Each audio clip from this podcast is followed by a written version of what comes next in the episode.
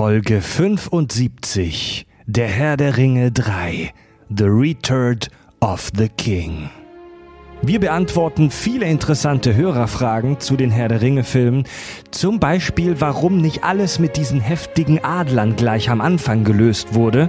Sprechen zum Beispiel auch über Gandalfs Kräfte und warum er sie einfach nicht zeigen möchte.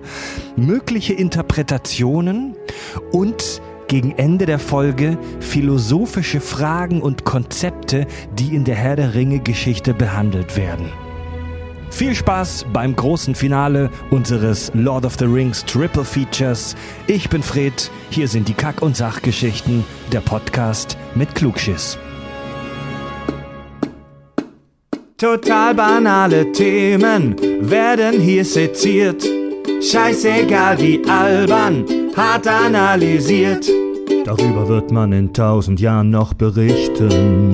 Das sind die Kack- und Sachgeschichten. Herzlich willkommen zum Herrn der Augenringe. Oh ja. Es ist mittlerweile wirklich spät. ja. Es ist eine epische Geschichte von Leid und Qual. Fuck mal, seit wann haben wir angefangen heute? 15 Uhr. Wir stellen uns mal, wir stellen uns zunächst natürlich mal wieder ganz kurz vor. Tobi, Hi. Richard, Na, mein Name ist Fred und unser Gast in äh, Erftstadt bei Köln, der Marco. Wir haben, also für, für die lieben Hörer ist das jetzt die dritte Folge in der dritten Woche. Wir sitzen hier tatsächlich seit halb drei nachmittags und es ist jetzt kurz nach Mitternacht und wir sind immer noch nicht durch mit dem Herr der Ringe. Es ist eine epische Trilogie, die wir tatsächlich jetzt zu Ende führen. Alter, das, das Thema ist so lang, so lang, dass Fred schon irgendwann sagte, Tobi, hör auf zu reden. ja, Wir nehmen das nochmal auf. viel, viel, viel Exposition halt einfach. Ja. Weil das, was, was so für die Nerds dann halt auch irgendwie so selbstverständlich ist, für die Leute, die das nicht kennen, Das muss man braucht's das leider, damit ihr das versteht. Ja, das musst du halt erstmal erklären, was da so passiert. Das ist echt so ich will nicht viel Stoff, Alter. Ja, ich will auch Epic wirklich Shit. nicht einen, einen haben, der sich irgendwie jetzt auf, aufregt. und, Ihr habt aber das vergessen, ihr habt aber das vergessen. Weißt du was? Mach selber einen Podcast. Geil, geil ist, wie Marco da hinten in der Ecke sitzt und so, so wissend über uns schaut. So, ja, ja, das stimmt, ihr Infantilen habt recht. Marco, du, Aber du, ich weiß es besser. also Marco, wir haben dich ja wirklich äh, entjungfert. Du nimmst das erste Mal äh, einen Podcast auf Ach so, das meinst Ja. Und Das andere tut mir übrigens das leid. andere tun wir jetzt dann gleich äh, nach der Aufnahme. Ja, ich habe ein schönes Sitzkissen, das geht. Und Oh, das klingt gut. wie, wie, wie ist es so bisher für dich, in, diesen, in diesen, diese epische Schlacht eingebaut zu sein? Ist arschgeil. genial, ist wirklich genial. Ja, wenn es nicht arscht, ist es für ein Rock halt, ne? Ist ähm, eine, eine, eine ganz neue, ungewöhnliche, coole Erfahrung und ich freue mich kaputt. Ja, ist geil. Geil. Ja, Leute, was haben wir denn heute noch vor? Wir sprechen über die Zauberer, wir sprechen über die Urukai, über Sauron, über die Philosophie des Films. Wir klären vor allem zwei Dinge, die jeden Herrn der Ringe-Fan nervt. ja. Warum nicht die Adler? Genau. Und wenn ja, Und- wie viele? Und warum macht Gandalf nicht seinen krassen Gandalf-Shit? Also, das ist tatsächlich ein ganz guter Einstieg. Das ist nämlich eine Frage, die uns auch viele Hörer über Facebook gestellt haben. Ich finde, die können wir jetzt vielleicht mal, mal beantworten. Ähm, und zwar die Geschichte mit den Adlern. Ich möchte hier kurz eine, eine, eine ähm, Hörerzuschrift bei Facebook vorlesen von Andy Fox Böhringer. Er schreibt, warum sind die Gefährten nicht einfach mit ein paar Adlern nach Mordor geflogen, um auf Kack- und Sachgeschichtenmanier den Ring von oben in den Schicksalsberg zu schla- schmeißen? Erstens, zu scheißen, zu schmeißen. Erstens, Gimli verschluckt den Ring. Zweitens, Chili-Wettessen mit anschließendem gehörigen Besäufnis. Drittens, Gimli mit Adler über dem Schicksalsberg in Position. Viertens, es befördern knapp sieben Kuriks kometenhaften Zwergenschisses den kotgarnierten Ring mit einem befriedigenden Plopp in den feurigen Tiefen des Porzellanthrons des dunklen Herrschers. Ey, Die Leute denken sich manchmal eine Scheiße aus. ich, ey. muss, ich, muss zu dem, ich muss zu dem Zitat sagen, oder beziehungsweise zu der Anmerkung sagen, berechtigte Frage und bessere Lösung wahrscheinlich, als die, die Tolkien äh, hatte. also ganz ehrlich, ich, fand- ich, ich finde die Idee besser, als die, die Tolkien dann hatte. Tolkien hat sich äh, selber auch mal zu diesem, zu dieser ganzen Schwierigkeit mit den Eagles, mit den, mit den Adlern geäußert tatsächlich und seine persönliche Antwort zu der ganzen Problematik war, weil er es dann irgendwann noch leid war zu erklären, meinte er einfach dann auch nur, hätte ich das so gemacht, hätten wir kein Herr der Ringe. Aber jetzt mal, So, jetzt mal. Also er auch selber, klar, er, er selber sagt doch, er wusste über die Möglichkeit Bescheid, hat aber auch, ähm, und das ist leider bisher nicht bestätigt, das ist alles unkanonisch, was wir jetzt sagen. Das sind mehr oder weniger Fantheorien und das, Ja. was man sich so zusammengereimt hat. Aber diese ganze Sache mit den, mit den, mit den Adlern ist so, weil das erste Mal sehen wir die ja, wenn äh, Gandalf auf dem Turm von Isengard, ne? Ja, Isengard war das. Gefangen Äh, War war. aber kein Turm, weil es ist eine Höhle. Doch, das war ein Turm, Alter. Isengard, der Turm von Isengard. Der Sarumans Turm in Ja. Isengard. Was du meinst, ist Moria, oder? Wo er zum Essen. Achso, auf Igel. Ja. Entschuldige, ich war beim Balrog Moment, gerade. ich- Moment. Ich habe hab gerade meine Ja. Notizen geguckt und das Wort Balrog gelesen und war so, hä, was redet ihr denn da? Nee, er ist, Um- um- er ist, um- um- er ist Ja, um ja, uns ja, nochmal ins. Bild zu bringen, da ist dieser heftige hohe, hohe Turm in Isengard, äh, Sarumans Hut, und auf der oben wird Gandalf auf dem Dach festgehalten und er flüstert dann so einem Falter was zu. Ein paar Szenen später, oder ich glaube Genau. sogar in der nächsten, äh, im nächsten Schnitt, ich bin mir nicht mehr, ich glaube ein paar Szenen später, kommen dann diese heftigen, übernatürlich großen Adler und tragen ihn weg. Genau, und, er- jeder, und jeder fragt sich, Wieso sind die denn nicht gleich von Anfang an, wenn Gandalf die Power hat, die zu rufen? Warum sind die nicht gleich mit diesen Adlern zum Schicksalsberg Vor, geflogen? vor allem, weil wir in der Rückkehr des Königs sehen, dass die auch stark genug sind, ähm, die Nazgul zu besiegen. ne? Also das sind wirklich krasse Viecher, diese Adler. Das sind nicht nur große geflügelte äh, Transportmöglichkeiten, sondern das sind echt auch Kämpfer. Finde ich sowieso total geil, wie er da halt einfach sitzt, diesem Falter zuquatscht und dann sein Adler-Uber da halt irgendwie kommt, um ihn wegzubringen. Aber ebenfalls, äh, diese, diese Viecher, die, die Adler bringen ihn, nachdem sie ihn, ihn retten, ähm, dann wegholen, bringen sie ihn ja erstmal in ihren Horst. ja, in, äh, ihren in, ihren, Horst. in, in, in ihr Reich halt einfach. Und dort soll er wohl mit ihnen auch die Möglichkeit besprochen haben, dass sie halt nach Mordor fliegen, Mhm. um den einen Ring dort direkt in den Schicksalsberg zu werfen. Das haben die Adler aber abgelehnt, aus mehrerlei Gründen. Also erstmal, diese Adler sind noch mega, mega krasse Fickviecher halt einfach nur, die wirklich auch mal, äh, es gibt Sagengeschichten darüber, wie die einen riesen fetten Drachen niedergestreckt haben, der bei seinem Sturz auf Mittelerde dann irgendwie drei riesengroße Vulkane dabei halt mittendrin halt auch gleich platt gemacht hat und so. Und die sollen so groß wirklich sein wie ein Footballfeld. Also die sind bombastisch einfach nur. Ähm, weswegen sie es abgelehnt haben, war A, zum einen, sie sind zu stolz. Äh, Sie lehnen es nämlich eigentlich ab, Menschen oder ähnliches auf ihrem Rücken zu transportieren. Äh, Und zum Zweiten war, äh, hatten sie selber, als die Ringkriege losgingen, hatten sie selber an ihrem eigenen Gebiet so hart äh, zu kämpfen und zu tun, dass sie eigentlich beschäftigt waren, ihre eigenen Gebiete zu verteidigen. Und das Dritte ist, sie hatten zu große Angst und Respekt, genau wie Gandalf, vorm Ring der Macht. Ja. Weil dieser verkackte Ring, auch wenn ihn Frodo trägt und sie Frodo tragen, können sie, und diese Adler gelten als Halbgötter in dem Herr der Ringe-Universum, sobald der Ring auch nur einen von ihnen äh, ähm, korrumpiert, ist diese Welt des Untergangs geweiht. Und deswegen haben sie das nicht gemacht. Weil Ah. sie gesagt haben, das geht nicht. Wenn der, wenn Ja. der Ring einen dieser Adler korrumpiert und der Ring passt seine Größe auch an und er hat einen eigenen Willen. Deswegen passt der Ring ja auch jedem, der in sich überzieht.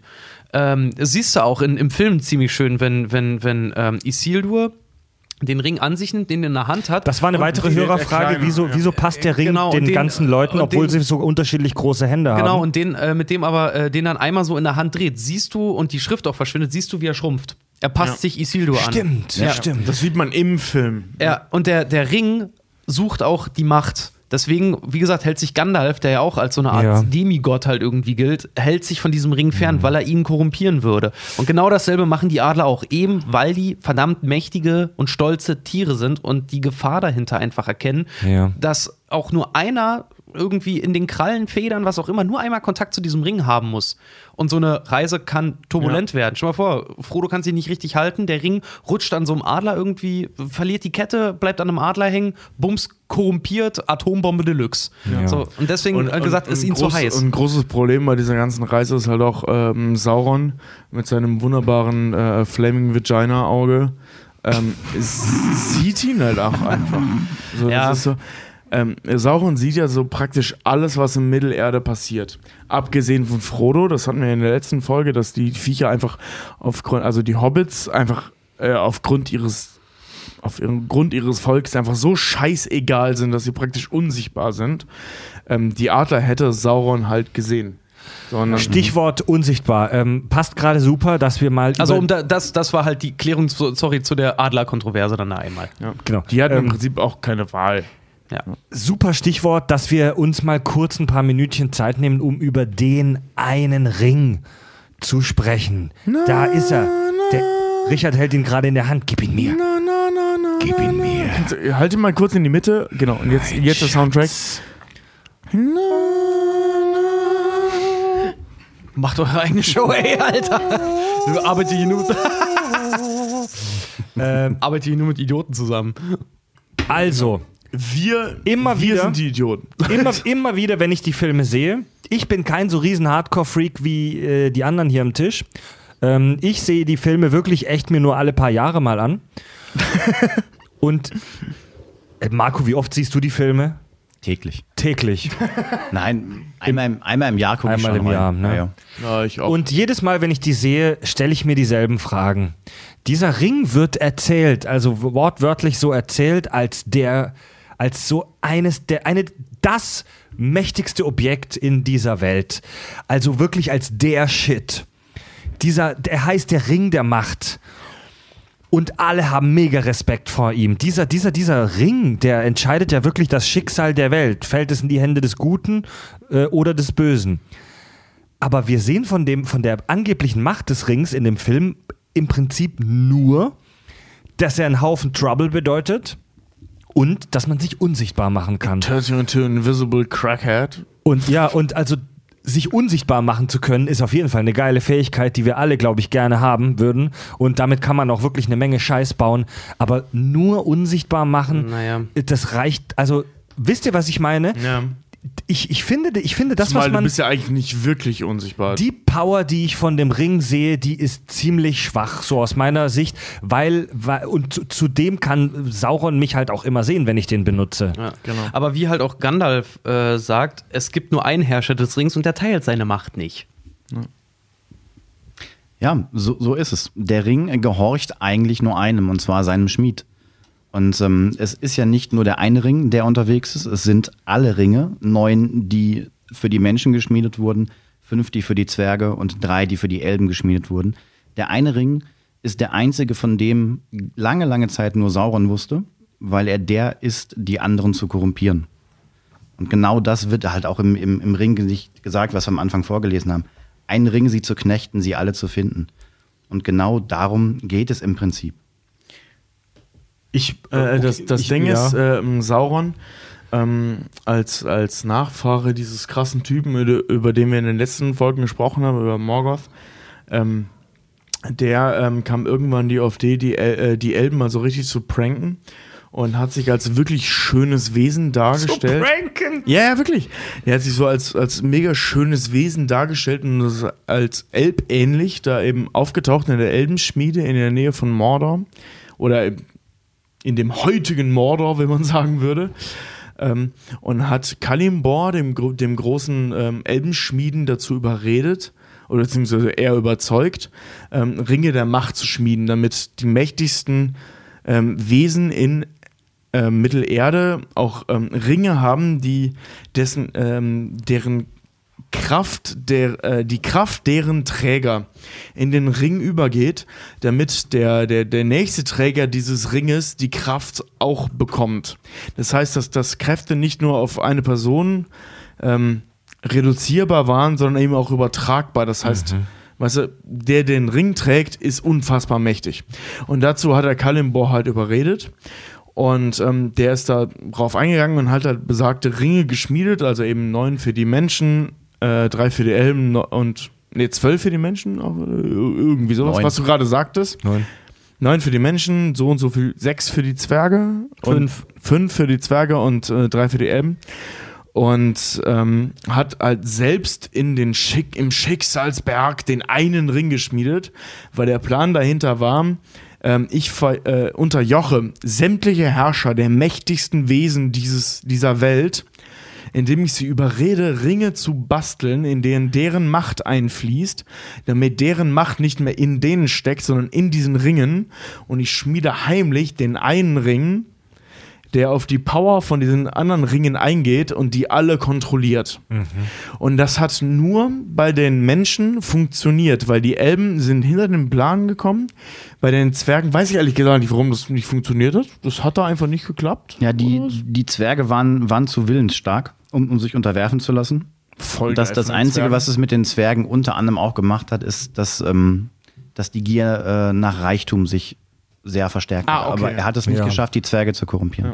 Ich, und die ähm, Menschen wurden halt so korrumpiert, dass ja die Menschen halt, das sind die Nazgul, die wir kennen, das sind die neuen ähm, Könige äh, ähm, der Menschenreiche, was eigentlich schon Quark war. Das war auch schon ein System, das Gon, äh, Sa äh, Sauron eingeführt hat. Früher gab es zwei äh, Menschenreiche, Arnor und Gondor. Und ähm, Sauron hat daraus neun Menschenreiche gemacht. Das war alles seine Idee. Und ähm, hat diese neuen Menschenkönige halt durch die Macht des Rings halt unterdrückt und daraus die Nazgul geschaffen. Die Elfen, äh, Elben waren im Gegensatz zu den Zwergen klug genug zu erkennen, was Sauron da vorhat. Und haben diese Ringe halt mehr oder weniger unter Verschluss gehalten und nur unter die verteilt, die die krassesten und stärksten von allen ja, waren. also, wie, also ich- das klingt Sorry, alles- das klingt, das klingt Ja. mega fern. Äh, Das- zurück zum Film. Die drei, die die Elbenringe tragen, sind Elrond. Ne, der Typ, der, der, der Typ, der, der Sauron, äh, äh, äh, äh, Sauron mit besiegt hat, der Typ, der Aragorn großgezogen hat, der Bilbo ähm, aufgenommen hat, der Frodo hilft, der Vater von Arwen. Die andere ist Galadriel, diese merkwürdige Hexe Kate Blanchett, die da irgendwo in dem Film äh, rumgeistert und man nicht genau weiß, ob man sie mag oder nicht. Und der dritte ist witzigerweise ähm, Gandalf. Der hat den dritten Elbenring. Das Ich- weiß aber keiner. Moment, ich verstehe, was du sagst, aber es klingt trotzdem immer noch sehr abstrakt. Ja, okay, der Ring kann die anderen neutralisieren, bla bla bla, und da ist Nein, Macht nein, drin nein, gebunden, aber Moment, da sind die. da sind, Neutralisieren tut er sie nicht. das sind, das sind diese, die, die Elben, beziehungsweise, äh, die Elben sage ich schon. Frodo hat diesen Ring. Dieses, dieses, diesen, diesen, diesen W, W200-Würfel eines jeden feuchten Traum eines Pen-and-Paper-Rollenspielers. ähm, aber er hat trotzdem vor allem in dieser Welt Angst und er stirbt eigentlich ständig praktisch fast. Die, ich sehe die Power von diesem Ring zu keiner Sekunde in dem Film. Das Ding ist, die Power, die Power von einem Ring besteht dadurch, dass ähm, der Ring eigentlich nichts anderes kann, als die anderen Ringträger zu beherrschen. Langweilig. Äh, wenn, wenn man bedenkt, dass die Ring, anderen Ringträger die Herrscher der restlichen Welt sind, ist das schon eine ziemlich coole Nummer. Ja, aber du weißt schon, was ich Und meine. Der hat ich den, weiß, er was hat, er hat den genau. Protagonisten nichts gebracht. Ja, und Fred- das Ding will ist halt eben, dass der hat, äh, Sauron- Feuerwerkskörper ausspucken kann und dann irgendwie Goldmünzen vom Ring Ja, das, das, wär wäre geil. cool. Das, Ja. das Ding ist halt eben, dass, dass äh, ähm, der Ring aus praktisch der Hälfte, also so ungefähr der Hälfte, von Saurons Macht besteht. Das heißt, die Hälfte der Persönlichkeit von Sauron steckt in einem Schmiedstück, ähm, eben dafür, damit er die anderen beherrschen kann. Und ähm, der Ring der Macht ist im Prinzip deswegen, also der eine Ring, ist eigentlich nur interessant für Sauron. Alle, für alle anderen ist dieser Ring, klingt er nur nach Macht, weil er alles beherrschen kann, kann er aber nicht, weil Saurons Macht darin steckt. Das wird ja auch und nicht Macht generell.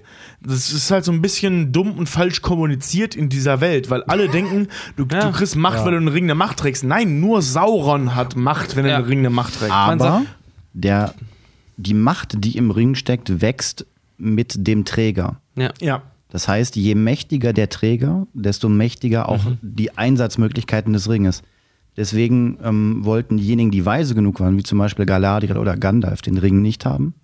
Aber Sarum- Galadriel Saruman- wollte ihn haben. Aber sie hat sich dagegen entschieden. Genau, ja. Aber Saruman Ah, okay. hätte ihn genommen Ja. und wäre damit zu einem Diener Saurons geworden, zwangsweise. Mit, dem, mit, dem, mit dem Ring wäre Saruman sogar wahrscheinlich krasser geworden als Sauron. Könnte ich mir vorstellen, weil ich glaube, dass, dass Saruman als Anführer der Istari krasser wäre als Sauron. Aber dem Ring, ist er, aber dem, das ist dem, Ring ist er, dem Ring ist er trotzdem unterworfen, weil es wird auch mehr als einmal im Buch als auch im Film gesagt, der Ring gehorcht nur seinem Gebieter. Der Gebi sein Gebieter ist Sauron. Ist ja Und- nicht so ein Gebieter, dass äh, die Seele von Sauron steckt. Ja, äh, das sagen sie sogar im ersten Film gleich irgendwie in den ersten zwei Minuten. Seine, seine Bosheit und seine Grausamkeit flossen in diesen Ring halt einfach ein. Also der ist ein Teil von ihm. Und deswegen gehorcht der Ring halt auch einfach keinem anderen. Er kann dich korrumpieren und er kann ja deine Macht verstärken, aber er transportiert dich, weil Sauron ist ja auch so ein krasser Typ, der bewegt sich ja ständig zwischen der realen Welt und der Schattenwelt hin und her.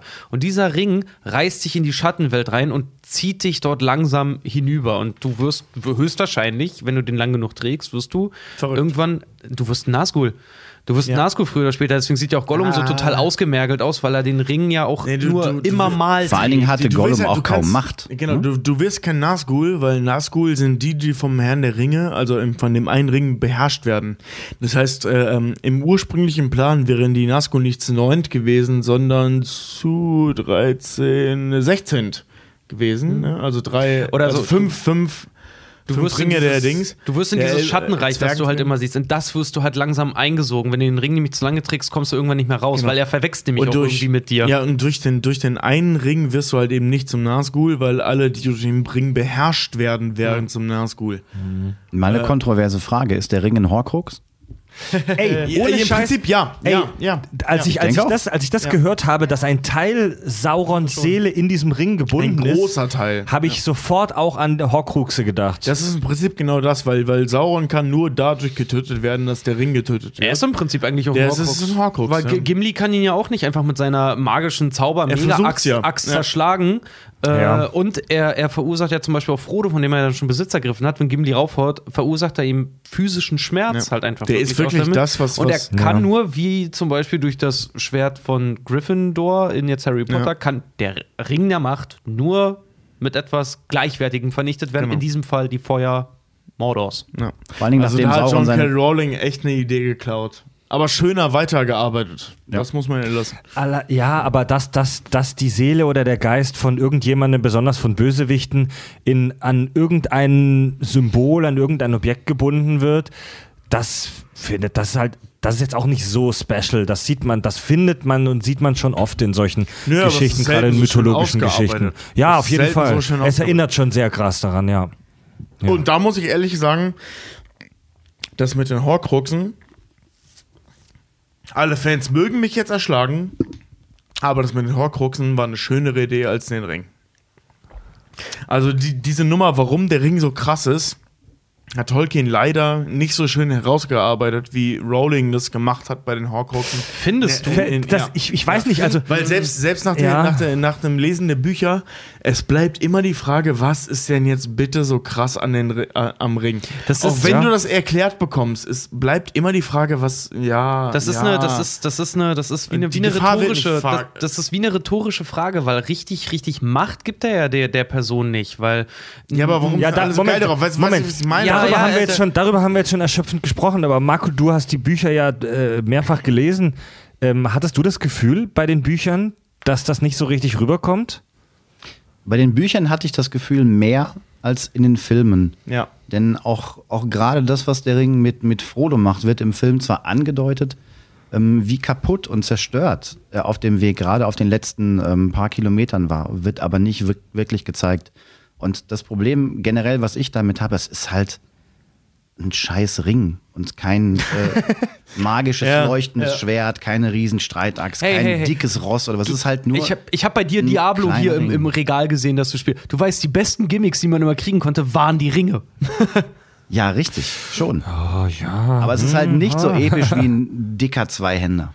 Ja, das Da hat stimmt. vollkommen Mit recht. einem Mann. starken Ring habe ich dich auch einfach mit meinen Magierfähigkeiten Ich habe, ich habe jetzt bei Fallout Ähm, festgestellt, das Heftigste, was du haben kannst, ist ein düsenangetriebener Baseballschläger. Also, Ja, wenn man aus dem Spiel schon nichts lernt für den Alltag, dann das.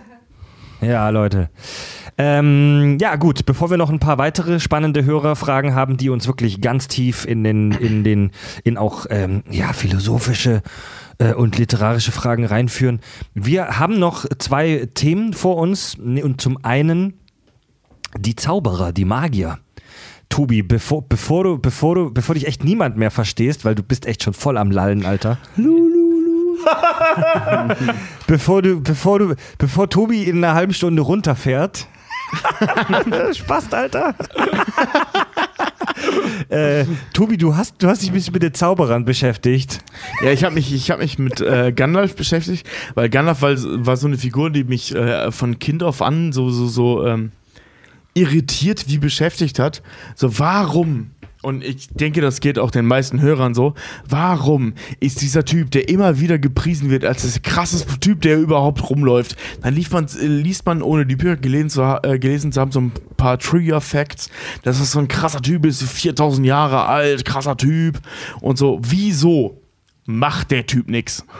Ich meine, das Einzige, was er macht, ist eine Taschenlampe an, beleuchtet mal kurz die Nazgul und, und haut äh, Eo, äh, äh, Eomer seinen Stab auf seinen Kopf. Und lässt ein Ende. paar neunmal kluge, kluge Sprüche Ja, ab. genau. Ja. aber mehr macht er nicht. Balrog? Wird aber immer, immer beschrieben als der krasseste Typ, der rumläuft. Balrog? Ja, und der bekämpft den Balrog, aber wie man sieht, mit Schwert und, und seinem Stab so. Ne? Also, der, der wirkt relativ harmlos, wird immer beschrieben als krassester Typ, der rumläuft. Selbst, selbst am Schluss bei dieser Endschlacht hat er ein Schwert, wo ich frage, ey, du bist ein scheiß Mage.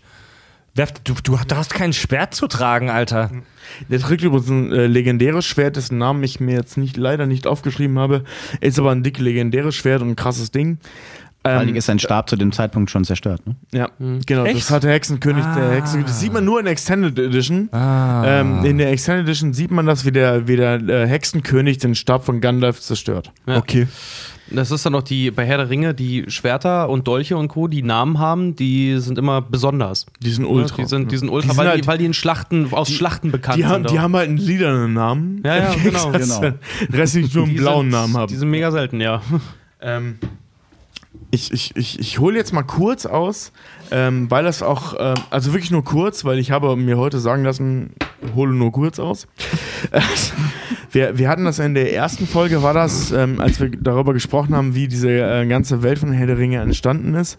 Und wir haben über die Valar gesprochen. Ähm, diese großen Herren ähm, von, von, von Ada, sprich der Welt, die existiert. Und äh, die hatten ein sogenanntes, oder wenn man so will, Dienervolk. Das waren die sogenannten Maya. Also die Valar hatten die Maya. Äh, Tolkien, Verdau das kurz, bis ich Luft geholt habe. Tolkien mochte ähm, Vokale, ne? Ja, das war so sein Ding. Und ähm, die Maya, ich habe gerade einen Wackelkontakt in meinen Kopfhörern. So, die Maya waren äh, wirklich von Bauern bis hin zu fast genauso mächtig wie die Valar. Ja. Äh, ein, ein Volk von Gestaltwandlern, also auch Geistwesen, ähm, die aber Gestalt annehmen konnten, die vor der E- Entstehung der Welt existierten. Und äh, ähm, die, die, äh, Gandalf ist halt ein Maya. Und da kommt das Spannende jetzt: Sauron ist auch ein Maya. Und die Balrog sind auch Maya gewesen. Ähm, Das Okay. heißt, Sauron, Saruman, die Balrog und so weiter kommen alle aus dem gleichen Volk. Das sind wirklich im Prinzip die gleichen Und die- Wesen. Ja. Und, aber die haben ja so unterschiedliche Formen. Also ich meine, Genau. Saruman und Gandalf sehen aus wie Menschen. Der Balrog sieht halt aus wie ein Vieh, das mir bei Ultima Online eine Frack voll, voll geknallt hat. Ja. Ähm, wie, wie sehen die denn in ihrer ursprünglichen Form Ähm, aus? es gibt keine, Uni also wie die, wie die Valar ähm, sind die, ähm, also die Valar waren im Prinzip so insgesamt, also die Ainur, wie sie ursprünglich hießen, oder Ainar, ich komme gerade, Ainur, ne? Ja. Die Ainur, also die ersten Wesen, die es überhaupt gegeben hat, waren Geistwesen, das waren einfach nur Geister. Und die, die sich ähm, von diesen Ainur entschieden haben, auf der Erde, die äh, erschaffen wurde, also die Ada, Ada? Ada, ähm, zu leben, nannten sich dann Valar. Also das ist super theoretisch gerade alles. Jedenfalls diese Valar hatten halt dieses, dieses ähm, Gefolge, Volk aus Maya und ähm, das waren Gestaltwandler. Das heißt, die konnten jede Sag's doch gleich. ja, ich, ich wollte mal kurz ausholen. äh, die konnten jede Gestalt annehmen, die sie im Prinzip annehmen wollten. Ja.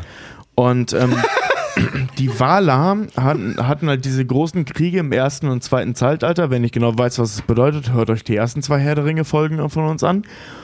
Und ähm, vor allem, weil von Marco das so schön zusammenfasst. Und ähm, es gab im dritten Zeitalter eben diesen Punkt, wo die Elben und Menschen völlig überfordert waren Und äh, ähm, also selbst nach dem Krieg gegen Sauron, der ja auch ein Maya war, und zwar ein Diener von Melkor oder Morgoth, gleicher Typ, ähm, also auch nur ein Maya, aber der krasseste und stärkste und mächtigste der Maya ähm, war. Ähm, die wurden dann halt in, im ersten und zweiten Zeitalter besiegt über verschiedene Wege. Das haben wir jetzt in den letzten zwei Folgen besprochen. Und im dritten Zeitalter taucht dann ja der Sauron auf, den wir in diesen Filmen kennen. Und ähm, 1000 Jahre ungefähr oder ja, eher so 2000 Jahre bevor wir ähm, die Handlung sehen in dem Film, werden die sogenannten Istari in, den, äh, in die Handlung geschickt. Die Istari sind Maya, wie Sauron auch, nur halt eben mit der Mission, den Menschen und den Elben als Unterstützer zu dienen. Und das sind fünf Stück. Also es gab fünf Istari. Und das sind halt eben Saruman, ähm, Gandalf, äh, äh, ah, fuck, ich hab den Namen Radagast. vergessen. Radagast, Der danke. Ki- Kiffer aus dem Hobbit. Genau, und äh, zwei blaue Magier, äh, die man nie sieht und über die auch nie geredet wird. die eigentlich äh, Radagast und Gandalf als Gehilfen mitgenommen haben, die aber laut den Überlieferungen gen Westen abgehauen sind und auch nie mehr wirklich eingreifen. Ja, genau. Also- Gen Osten. Und, Und, und äh, ähm, die sind einfach, die sind einfach verschwunden. Die hatten auch einen Namen. Ich finde die gerade in meinen Notizen nicht so auffällig. Egal.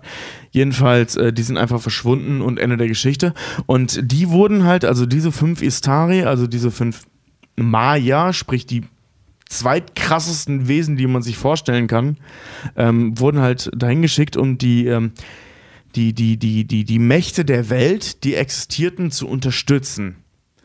Und eigentlich hat nur einer davon seinen Auftrag erfüllt. Das war Gandalf, ähm, weil die Auftrag der Istari war, wir unterstützen die Wesen, die in Mittelerde leben, gegen das Böse, gegen die Nachwirkungen äh, von diesem Melkor oder Morgoth. Und alle haben es vergeigt und sterben auch deswegen, wie zum Beispiel Saruman. Ähm, Gandalf stirbt ja auch, aber da er in Auftrag, äh, nach, nach wie vor in seinem Auftrag handelt, bekommt er einen neuen Körper und seine Seele liebt diesen neuen Körper weiter, weil er nach wie vor in seinem Auftrag arbeitet und darf am Ende auch zurück nach Valinor halt fahren, weil er seinen Auftrag erfüllt hat, als einziger von fünf. Krass.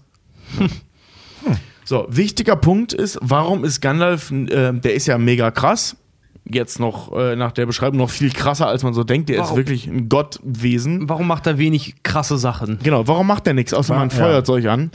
Ähm, die, die wurden halt äh, eben auf die Welt geschickt, Lustige Um- Rauchfiguren. die Leute wirklich nur moralisch zu unterstützen. Denen wurde verboten zu offenbaren, wer sie sind und was sie können. Das heißt, Gandalf ist es verboten zu zeigen, was er kann. Selbst im Angesicht Ja. der Auslöschung der Existenz. Ja. Weil die Auslöschung der Existenz für die Valinor kein, keine Rolle spielen. Für die Valar in Valinor spielt es keine Rolle. Ob, ob es, äh, äh, ähm, Mittelerde überlebt oder nicht, spielt keine Rolle. verboten direkt ist es ihm nicht. Er, er soll halt Gewalt nicht mit Gegengewalt beantworten, nur im äußersten Notfall. Genau.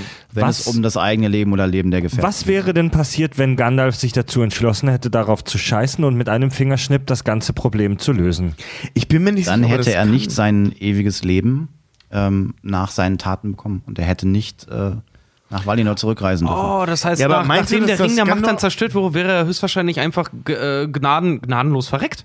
Einfach wahrscheinlich, ne? Glaubst- Kein dass Auftrag mehr. sein, sein Körper wäre, wäre tot gewesen und wie das bei den Elben auch ist, er reist oder sein, Die sein, Halle von- sein, sein Geist reist zurück und nimmt dann eine neue Gestalt an. Ja, aber, Ja, aber, aber aber, das tut er ja schon vorher. Also glaubst du wirklich, dass das Gandalf an der Stelle so egoistisch ist, Ja, drauf zu sagen. scheißen? Ich, ich befürchte eher, dass er mit diesem, mit diesem Auftrag, den er von den Valar bekommen hat, ähm, gar nicht in der Lage ist, das, das zu machen.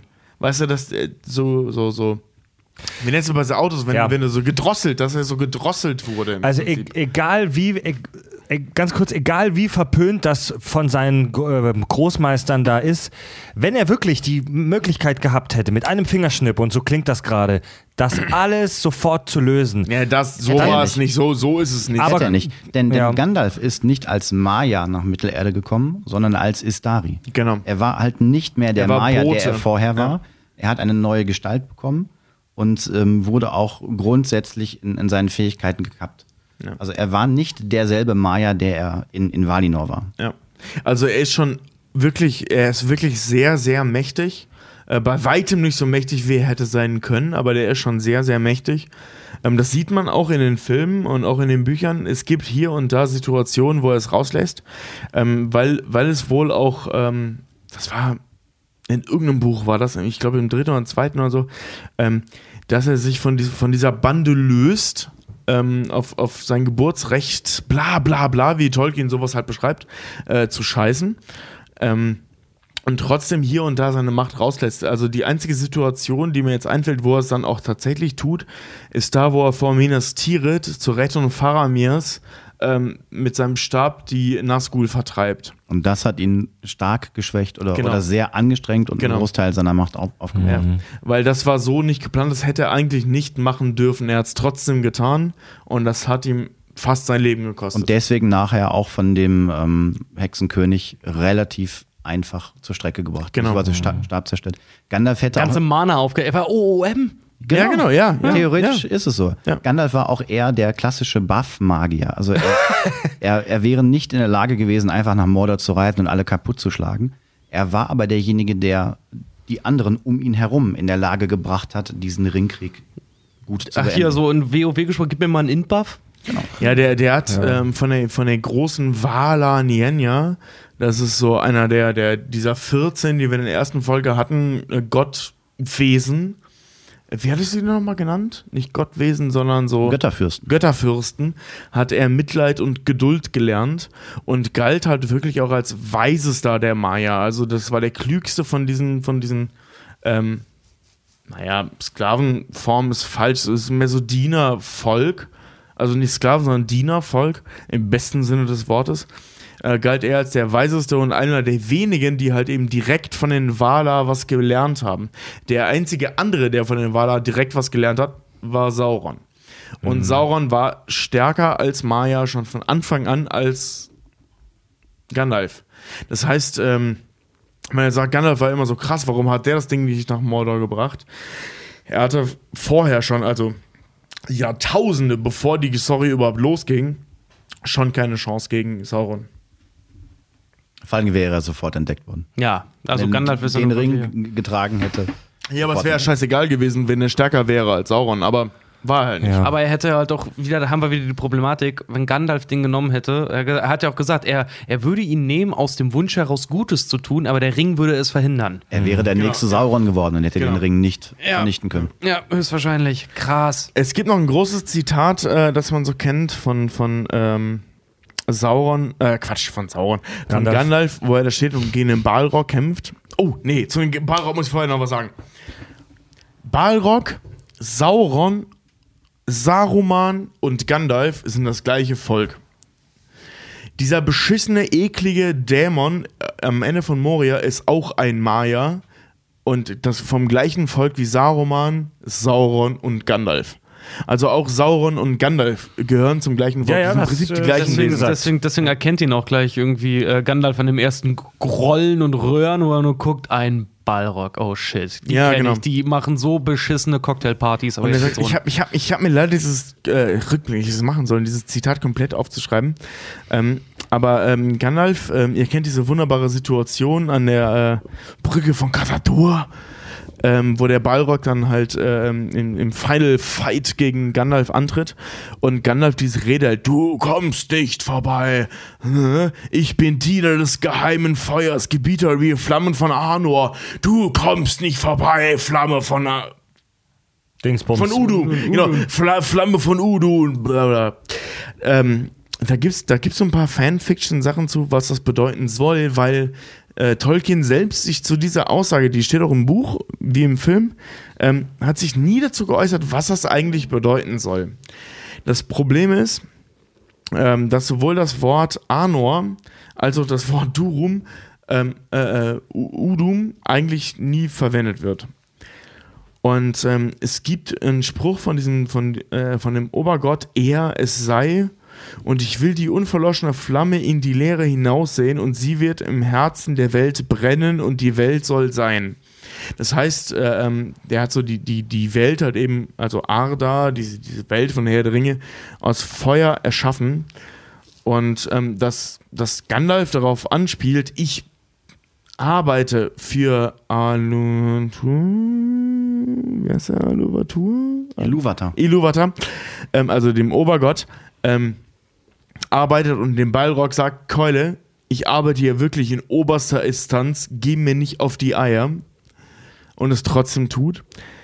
Die zweite Interpretation des Ganzen ist, ähm, weil Arnor, das geht jetzt ein bisschen in die Tiefe und Fred schlä- schläft schon wieder ein. Ich erzähle das trotzdem, weil wir haben Fans, die interessiert das. Arn Arnor, äh, und ich sage das so ohne Erklärung, Arnor ist der Sindarin-Ausdruck für das Quenya-Wort Ana und das heißt Sonne. Ja. So, und pass auf, das, das klingt jetzt Ich lese es auch gerade parallel kurz mit nach. Ich, bestätige das mal eben. Ja. Ja. Und das ist Und- mega cool, hör zu. Ja, das ist echt mega spannend, ähm, weil das kann halt eben bedeuten, dass Gandalf halt eben den Balrog warnt, ähm, seine Macht, also G Gandalfs Macht, kommt nicht aus irgendwelchen bösen Feuern, sondern ich komme direkt aus der Macht der Sonne, sprich aus direkt der Macht, also der, der Feuermacht, womit der Balrog ihm ja gegenübersteht, ähm, die springen ein. Na, aus der du kommst. Valinor. Ich kann mir den Namen von diesem Obergott nicht merken. Iluvatar. Iluvatar. Iluvatar. Aus der Macht, die Iluvatar erschaffen hat, also aus der Sonne. Meine Macht ziehe ich direkt aus der Sonne. Und damit fick ich dich. Dir nichts nützen, weil das ist so ein bisschen Gewerkegewichse, was die da Ja, machen. genau, genau. Ich bin weil- krasser als ein Schwanzvergleich. Genau, Das ist wirklich ein Schwanzvergleich. Genau, Gandalf gibt ihm nur zu verstehen, ich kann mehr, ja. Genau. Und er kann auch mehr. Er ist ein scheiß Maya. Die Balrogs sind auch Maya. Das sind Umaya sogenannte, ähm, weil Maya heißt die Schönen, Umaya heißt die Unschönen. Und Balrogs und Sauron sind die sogenannten Unschönen. Aber äh, äh, sind im Prinzip das gleiche Volk. Oh. Und äh, ähm, die dritte, es gibt noch mehr Interpretationen, aber ähm, die finde ich äh, mit am cleversten, ähm, dass, dass er sagt, damit, weil er, und das ist spannend, es gab drei Elbenringe. Einen trägt Galadriel, einen trägt Elrond und den anderen trägt Gandalf. Gandalf. Das sieht man in dem Film auch. Der hat diesen Ring an. Das wird im Film leider nicht thematisiert, aber der hat diesen Ring an. Sehr schön für Peter Jackson, obwohl er es nicht thematisiert, trägt Gandalf diesen Ring. Und ähm, das ist der Ring des Feuers. Und ähm, es gibt diese Theorie, dass es bedeuten kann, dass er diesem Balrog klar macht, Keule, ich trage diesen Ring des Feuers. Das ähm, Problem ist nur, das wäre super dumm von Gandalf zu, zu offenbaren, dass er diesen dritten Ring trägt, weil Sauron nicht weiß, dass dieser Dr- dritte Ring überhaupt noch existiert. Und es wäre super dumm von Gandalf zu irgendeinem Gediener von, Gal äh, von Sauron zu sagen, hör mal, ich hab, da, ich hab das Ding hier, leg dich nicht mehr, mehr an. Aber es würde Sinn machen. Ähm, dieser, äh, ich, ich, ich schweife aus, ne? Ich, Tobi- Äh, Fred guckt mich gerade so böse an. Ich höre jetzt damit auf. Ich, ja, du, Tobi, du, du, ich bin wirklich wahnsinnig beeindruckt davon, wie viel, wie tief du recherchiert hast die letzte Woche, die letzten Wochen. Aber das, das geht, das geht zu tief gerade. Ey, die Frage wurde gestellt. Deswegen beantworte ich Ja. es bei Facebook. Ähm, warum warum äh, machen die Israel, also warum macht, äh, ähm, das, nee, das habe ich schon erwähnt, ne? Ja, er darf nicht. Er darf nicht. Er darf einfach nicht. Ja. Und sein, sein äh, ähm, Leben endet halt eben damit, dass er am Ende von Herr der Ringe mit Ja. den Hobbits und den Elben gegen, gegen Valinor, also gegen Westen, was wahrscheinlich gegen Valinor bedeuten soll, einfach äh, ins Exil fährt und wahrscheinlich Ja. einfach zurück zu seinen Heimatwurzeln. Die ähm, sprechen wir über die Urukai. Oh, cool. Die, die, die äh, Hardcore-Wrestler, die, die äh, Kom Komposthaufen Hardcore-Wrestler von Mittelerde. Die wir sehen wirklich immer so ein bisschen so aus wie halt wirklich die Wrestler aus den 80ern, ne? Mit ihren, mit ihren komischen Tight Pants und dann halt diesen komischen langen, nassen. Treue geschwört. Geschworen. Saruman. ähm, die Urukai, die sind ziemlich krass eklige Mischwesen eigentlich. Urukai bedeutet übersetzt so viel eigentlich nur äh, so viel wie Orkvolk. Ähm, sie werden äh, in den Büchern immer als mannshoch beschrieben, was aber in der tatsächlichen Größe ungefähr zwischen äh, 1,90 und 2,40 sein kann. Der Also Begriff kommt übrigens daher, dass äh, ähm, in der, in der äh, Mittelerde Sprache Mannshoch von den Dunedain geprägt wurde, die ungefähr um die zwei Meter groß waren. Ja.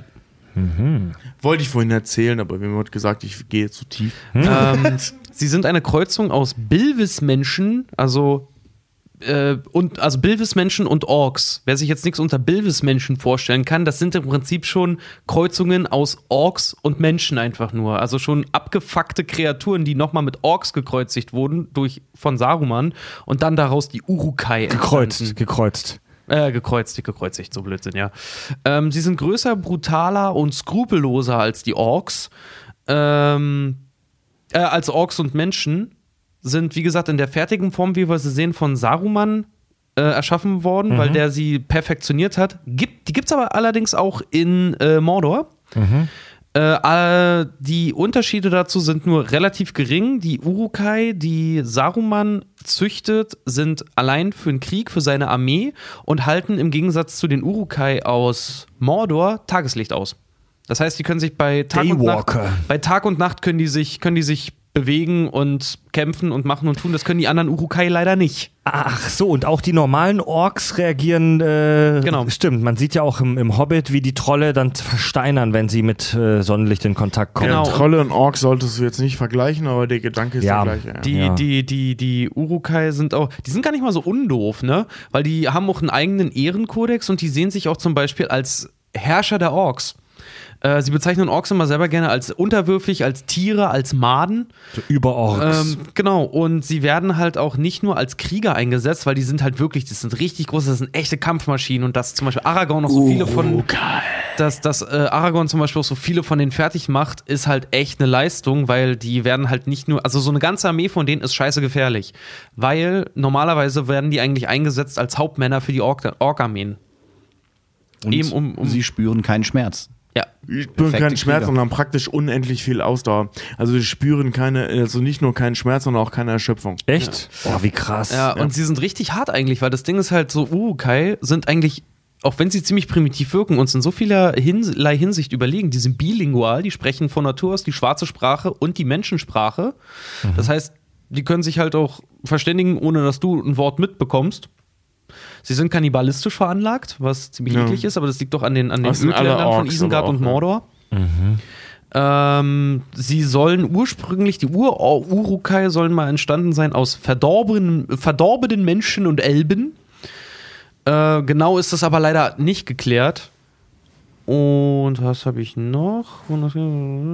Jo. Genau, und sahen sich ja, wie gesagt, als die Herrscher der Orks. Mehr gibt's zu den Urukai tatsächlich so nicht Klingt zu sagen. ja Sie sind, widerlich. Sie waren Teil der größten, äh, wenn du so möchtest, Volksarmee im der Volksrepublik Isengard ähm, und sind ja dann auf Helms Klamm losgelassen worden, wirklich zu 10.000, sodass Mhm. auch, ähm, wer war denn das? Legolas? Legolas die gesehen hat und meinte, es sah aus, nee, Quatsch, Aragorn hat sie gesehen und sagte, es sah aus, als würde ein, schwarzes, ein schwarzer Kontinent sich bewegen. Also, übel Also eine, Typen. eine, eine lächerliche Übermacht, die wirklich nur Ja. mit Glück auch besiegt werden konnte. Gimli fasst das ja auch so schön zusammen, ne? Das sind keine dümmlichen Orks, gegen die wir hier kämpfen, das sind Urukai. Ihre Schilde, nee, ihre Rüstungen sind dick und ihre Schilde breit. Ja. Ja. Also wir reden hier Mit denen von wirklich den, den perfekt klonten Kriegern. Mhm. Also das, das ist wirklich heftig. Ja. Die allerdings auch nach der Zerstörung Mordors dann auch so gut wie ausgerottet werden. Was wissen wir eigentlich über, über die, die ganz stinknormalen Orks? Also, was ist das? Wo kommen die her? Ist das eine, ist, sind die, wurden die irgendwie magisch erschaffen von irgendeiner so einer dunklen Power? Ich glaube, das sind gequälte Elben Oder mal sind, gewesen. Ne? das meine ich auch, dass ich das irgendwo mal gehört habe, dass das irgendwie so entartete Elben sind oder sowas in der Art. Melkor hat im ersten Zeitalter einige der Elben entführt. Und ähm, wie genau kann ich jetzt nicht sagen, aber er hat sie mit, äh, mit, äh, Aus Scham. mit, mit körperlichen Mitteln gequält und nach und nach ähm, ihren Geist gebrochen und zu den Dunkelwesen, zu den Orks gemacht. Und alles, was an Orks danach kam, ähm, entspringt dieser Ur-Ork-Rasse, die von Melkor direkt erschaffen wurde. Also das ist echt so eine eklige Inzest-Klon-Armee, die er da gebaut hat, ne? Ja. Super widerlich, super effektiv. Weird. Ja. Peinliches Schweigen. Jetzt ist der Moment gekommen, wo Fred bereut, dass er uns abgewürgt hat. Ich könnte noch mal von vorne anfangen. Na, oder? hau bloß nicht, Tobi. ähm, ja, äh, Marco, du hast ja auch so ein bisschen äh, was vorbereitet, sage ich mal, zu den Unterschieden Buch, Film. Ich habe noch gar nicht über Sauron geredet. Wollen wir noch über Sauron reden? Oh, Ich dachte, das hättest du, das hätten wir da auch schon mit drin gehabt, Ich habe Tobi. über Saruman geredet, nicht über Sauron. Sauron. Ich, ich habe auch echt, das ist mega kurz, was ich über Sauron zu sagen habe.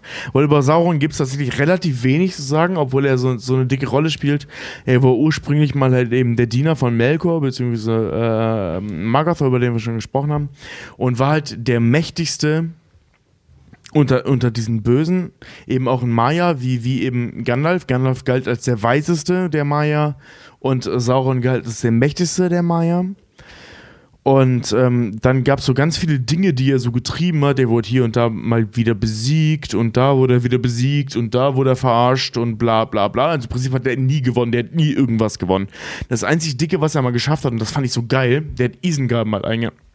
Blödsinn, Minas Tirith mal eingenommen und besetzt mit fucking Werwölfen. Und als er die Werwölfe getötet wurden, ist er geflohen als Vampir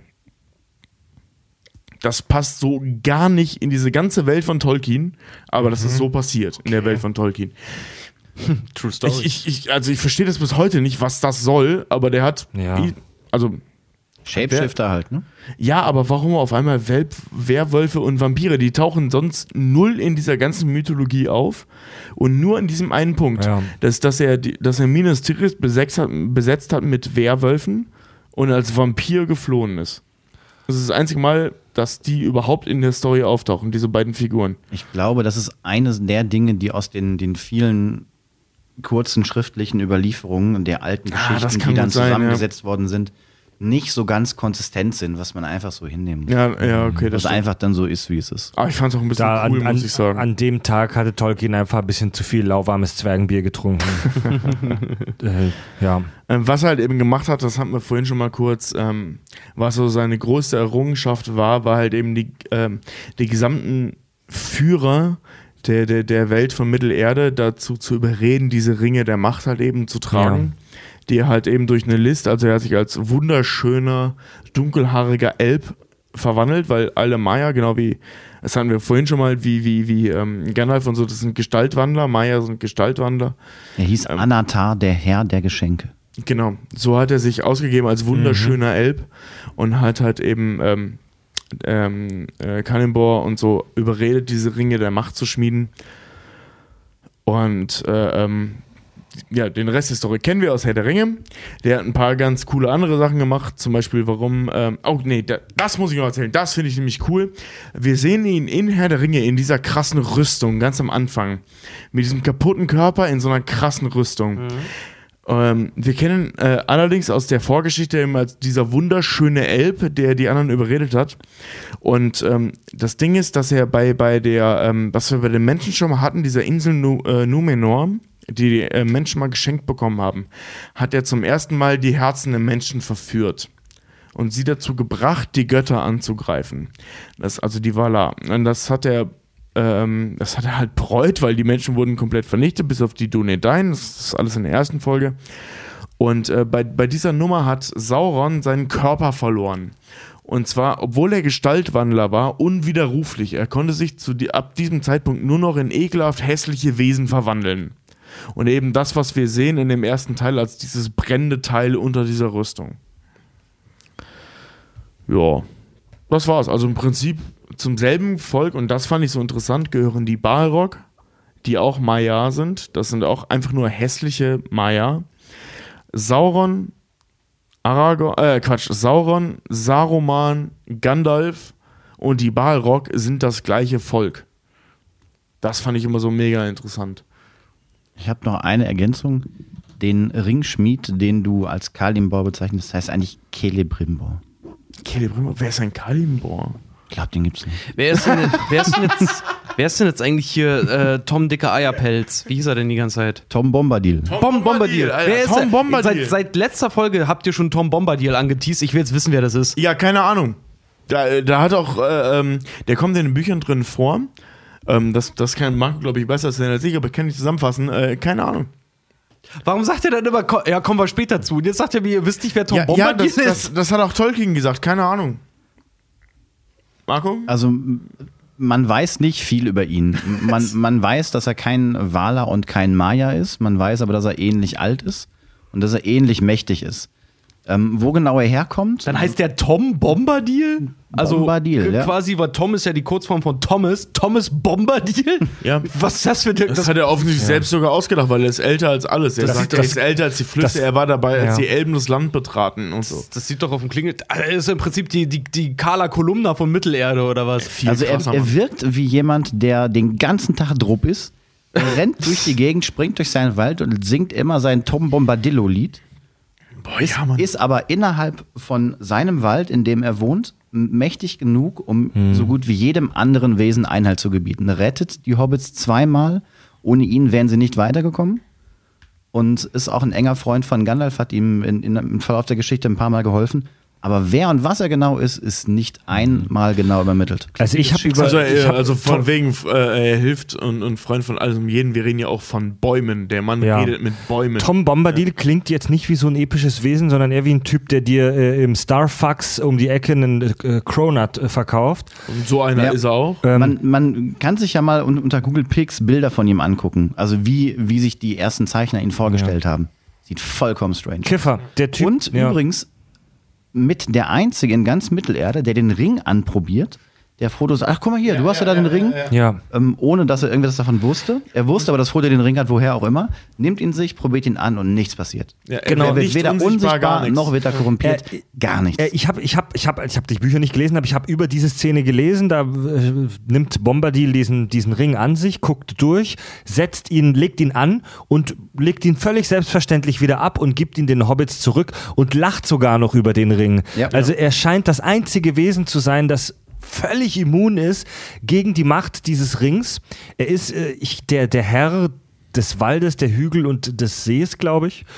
Und über den haben sich schon echt viele Tolkien-Fans ähm, die, die, Köpfe, die Köpfe zerrauft. Man erfährt wirklich nur sehr wenig über ihn in den Büchern. Also eigentlich gar nichts, Aber- außer dass er sehr, sehr alt ist. Aber, aber wenn man das, was er da tut, mal sich genauer anguckt, lässt das darauf schließen, dass er möglicherweise dieser Kiffer, dieser Hutzelmann, dieses Hutzelmännle aus dem Wald, möglicherweise eines der mächtigsten Wesen in diesem gesamten Weltenbau sein könnte. Ja, Ja, es gibt halt noch. Theorien, dass er der Gott Iluvatar. Iluvatar selbst ist, Mhm. ähm, der sich halt eben materialisiert hat, eben dann in Mittelerde. Ja. Diese Theorie gibt es, ähm, weil er wäre theoretisch der Einzige, der vollkommen, vollkommen immun gegen das äh, ganze Geschehen da ist, was da passiert und vor allem, was Tom Bombadil in dem, was er sagt, auch eben am Herzen liegt, ähm, ist halt die Natur.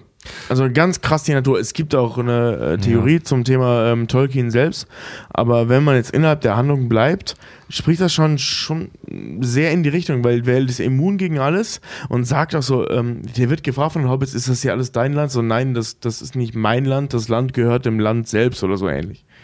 Tolkien hat einen, einen sehr schönen Satz über ihn gesagt, der das Ganze ziemlich gut zusammenfasst. Ein paar Rätsel muss es immer geben, sogar in einem mystischen Zeitalter. Tom Bombadil ist eines davon. Ich gehe jede Wette Diskussion ein. beendet. Ich gehe jede Wette ein. Tom Bombadil war er selber. Er hat sich selber damit reingeschrieben, als so allwissender Erzähler, Ja. so wie Stan Lee halt auch irgendwie tatsächlich der Demigott im Marvel-Universum ist, dem kein Nee. was anhaben Ah, kann. so schätze so schätz ich Tolkien nicht ein. Ich glaube, er, Hm. Tolkien hat äh, seine charakterischen Eigenschaften in den Hobbits untergebracht. Ja. Und zwar nicht in einem, sondern Ja. in den Hobbits Ja. an sich. Ja, aber er hat sich als Es- es Geschichtenerzähler in Tom Bombadil verewigt, den Es gibt- keine Sau kennt, halt so ein bisschen, der aber die, die Geschehnisse dort lenkt und denke, weil was anderes war ja Tolkien nicht. Ja, es gibt da so, es gibt da so eine, so eine Theorie zu, dass ähm, zwar er sich nicht selbst in Tom Bombadil verewigt hat, sondern seine Einstellung der Natur gegenüber.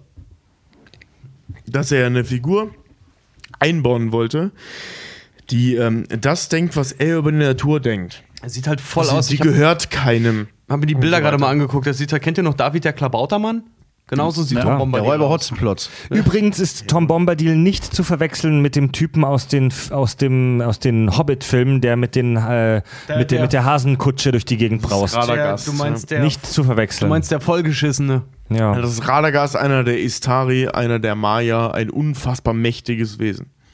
Der aber sein ganzes Vogelkacke. Leben damit äh, verbracht hat, nur mit Tieren zu reden und sich aus allem anderen rauszuhalten. alle, alle, alle äh, Typen, die in den Herr der Ringe und Hobbit-Filmen irgendwie rumlaufen äh, mit Sandalen und die Leute auf dem Campingplatz erschrecken, scheinen unfassbar mächtige Wesen zu sein. Ja. So. Also, jetzt haben wir soweit die gesamte Exposition fertig. Ihr könnt jetzt mitreden. Und jetzt reden wir mal über die Unterschiede zwischen Film und Buch. Fuck, Mann. Ab jetzt gibt es keine Erklärungen mehr. Das habt ihr jetzt in fast drei Folgen gehabt und mir tun die Ohren weh. Ja, Mir, tut vor allem der Kopf weh. Achso, die anderen beiden hießen übrigens Alatar und Palando. Nur zur Korrektur, wer die fünf Ich, Istari ich, waren. ich möchte auch hinzufügen, dass ich bitte in dieser Folge keine neuen Eigennamen mehr kennenlernen möchte. Ich habe die Schnauze voll, Alter, bin ich jetzt ganz ehrlich. Ich will keine neuen Namen mehr. Vor guck- allem ich nicht von guck kurz, Tobi. ich guck kurz, ob Tobi, wenn du einen noch finde. einen neuen Namen in den Ring schmeißt, ja, warte, warte, warte, um, gib mir noch zwei Sekunden. Ich gucke nochmal, ob ich einen finde, ich habe. Kurunir ist Saruman. Mithrandir ist Gandalf, aber das kennen wir auch aus dem Film. Bla bla Gol Gudo können wir vergessen. Nee, ich bin durch. Wo, wozu sagen wir noch Namen von Charakteren, die eh schon bekannt sind? Äh, ist egal. Ja, willkommen im Herr der Ringe-Universum, Alter. Aragorn hat wie acht Namen Okay, akzeptiert, danke. Ja. Wohnt weiter. in verschiedenen Sprachen. Okay, danke. Und lass mich nicht mit Gandalf anfangen. Marco, Unterschiede Buch, Filme? Ich habe ein, ein paar dazu aufgeschrieben. Es gibt, ähm, Komm mal näher relativ, ans Mikro. es gibt relativ viele kleine, unwichtige, über die man nicht im Detail reden muss, aber es Ja. gibt ein, ein paar größere. Ich habe die nach den Filmen sortiert. Ähm, Tom Bombadil. Das nehme ich dir jetzt in, vorweg. In Die Gefährten ist Tom Bombadil wirklich das, äh, der größte Unterschied und auch eines der Sachen, über die sich viele Fans geärgert haben, weil er einfach so wichtig für den ersten Teil äh, der Hobbit-Geschichte ist. Ähm, vielleicht noch ein, ein äh, lustiger Fakt, um ähm, sein Verschwinden zu erklären, ähm, hat Frodo sich ein Haus auf dem Land gekauft, weil äh, Frodo vieles von dem Reichtum von Bilbo geerbt hat und relativ wohlhabend war und äh, versucht somit seine seine Reise irgendwie in, in, in Gang zu bringen. Mary und Pippin zünden zum Beispiel keine Ra- Raketen an und sind nicht die Lausebuben, als die sie anfangs dargestellt werden. Generell die, die Unbekümmertheit und die, ähm, die Kindlichkeit, die den Hobbits in dem Film gerade in den ersten paar Minuten innewohnt, die haben sie in den Büchern nicht wirklich. Ähm, auch wenn, wenn Gandalf ins Auenland kommt, trifft er nicht erst auf Frodo und hält ein Schwätzchen mit ihm. Bilbo und Frodo haben zum Beispiel nicht am selben Tag Geburtstag. Ähm, nachdem äh, Frodo von dem schwarzen Reiter verletzt wurde, auf der Wetterspitze war es, glaube ich. Warte, warte, warte, warte mal, warte mal. Bil Bilbo und Frodo haben im Film am selben Tag Geburtstag? Ja. Echt? Ja. Ich dachte, das wäre immer nur Bilbos Feier. Nee. Ach, krass. Ja, Frodo wird 33, glaube ich, oder so. Genau, der wird Ja. 33 und Bilbo 111. Es wird Ah. aber nicht, nie- es Okay. kann man aber wirklich sehr gut übersehen bzw. Äh, überhören. voll übersehen. Ich dachte immer, das weil, das weil, wird eigentlich Film scheiße gesagt, unwichtig. aber das ist ganz, ganz, ganz. weil die ein heftiges Banner Egal. halt auch aufstellen bei dieser, bei dieser, bei diesem ihr, ja, ihrem komischen Wacken Bilbos da. 100, 100, 111. Geburtstag. 91. Geburtstag. genau, 111. Geburtstag geht. Ja. Ein, ein relativ wichtiger Unterschied, als Frodo von dem schwarzen Reiter und, und der Morgul-Klinge verletzt wurde, ähm, wird er nicht von Arwen nach Bruchtal gebracht. Sie wurde in den Film mehr oder weniger ähm, in einer größeren Rolle reingeschrieben, um die Liebesgeschichte zu porträtieren, sondern von Glorfindel und wurde auf dessen Pferd äh, nach Elrond gebracht. Und vielleicht auch noch ein, äh, ein wichtiger Unterschied, Aragorn kämpft, nachdem die Gruppe sich getrennt hat, nicht gegen die Orks. Nicht gegen er, die erschlägt, Orks. er erschlägt keinen der Orks. Warte, nachdem sich die Gemeinschaft des Ringes getrennt hat. Ja, er trifft halt einfach auf nicht, auch nicht auf die Orks, die Marion und Pippin mitgenommen haben. Die Urukai. Genau. Das sind keine Orks, aber die Urukai, die sie mitgenommen haben. Das Urukai heißt, sind schon Orks. Das sind Orks, ja. nicht ganz. Doch, Urukai sind Orks, aber Orks sind keine Urukai. Richtig. Also Ur Urukai ist halt Level 2 Ork. So, Ja, gut, Urukai heißt auch übersetzt Ork-Volk. eben. Okay. Crazy. Aber trotzdem, wenn wir von Orks reden, denke ich an die kleinen, schwächlichen Scheißviecher. Urukai schon. Das sind die großen. Aber warte mal, Aragorn in den, in den Büchern, Aragorn kämpft nicht einmal gegen den Uruk? Äh, nicht an der Stelle. Später schon, nur an, an dieser Stelle nicht. Das ist so halt wie in Helms Klamm, halt Ja. eben die Nummer, dass in Helms Klamm die Schlacht hauptsächlich im, in diesem Thronsaal in dem Buch beschrieben wird, weil Aragorn und Theoden halt in diesem Thronsaal stehen und sich darüber unterhalten, wie die Schlacht so läuft.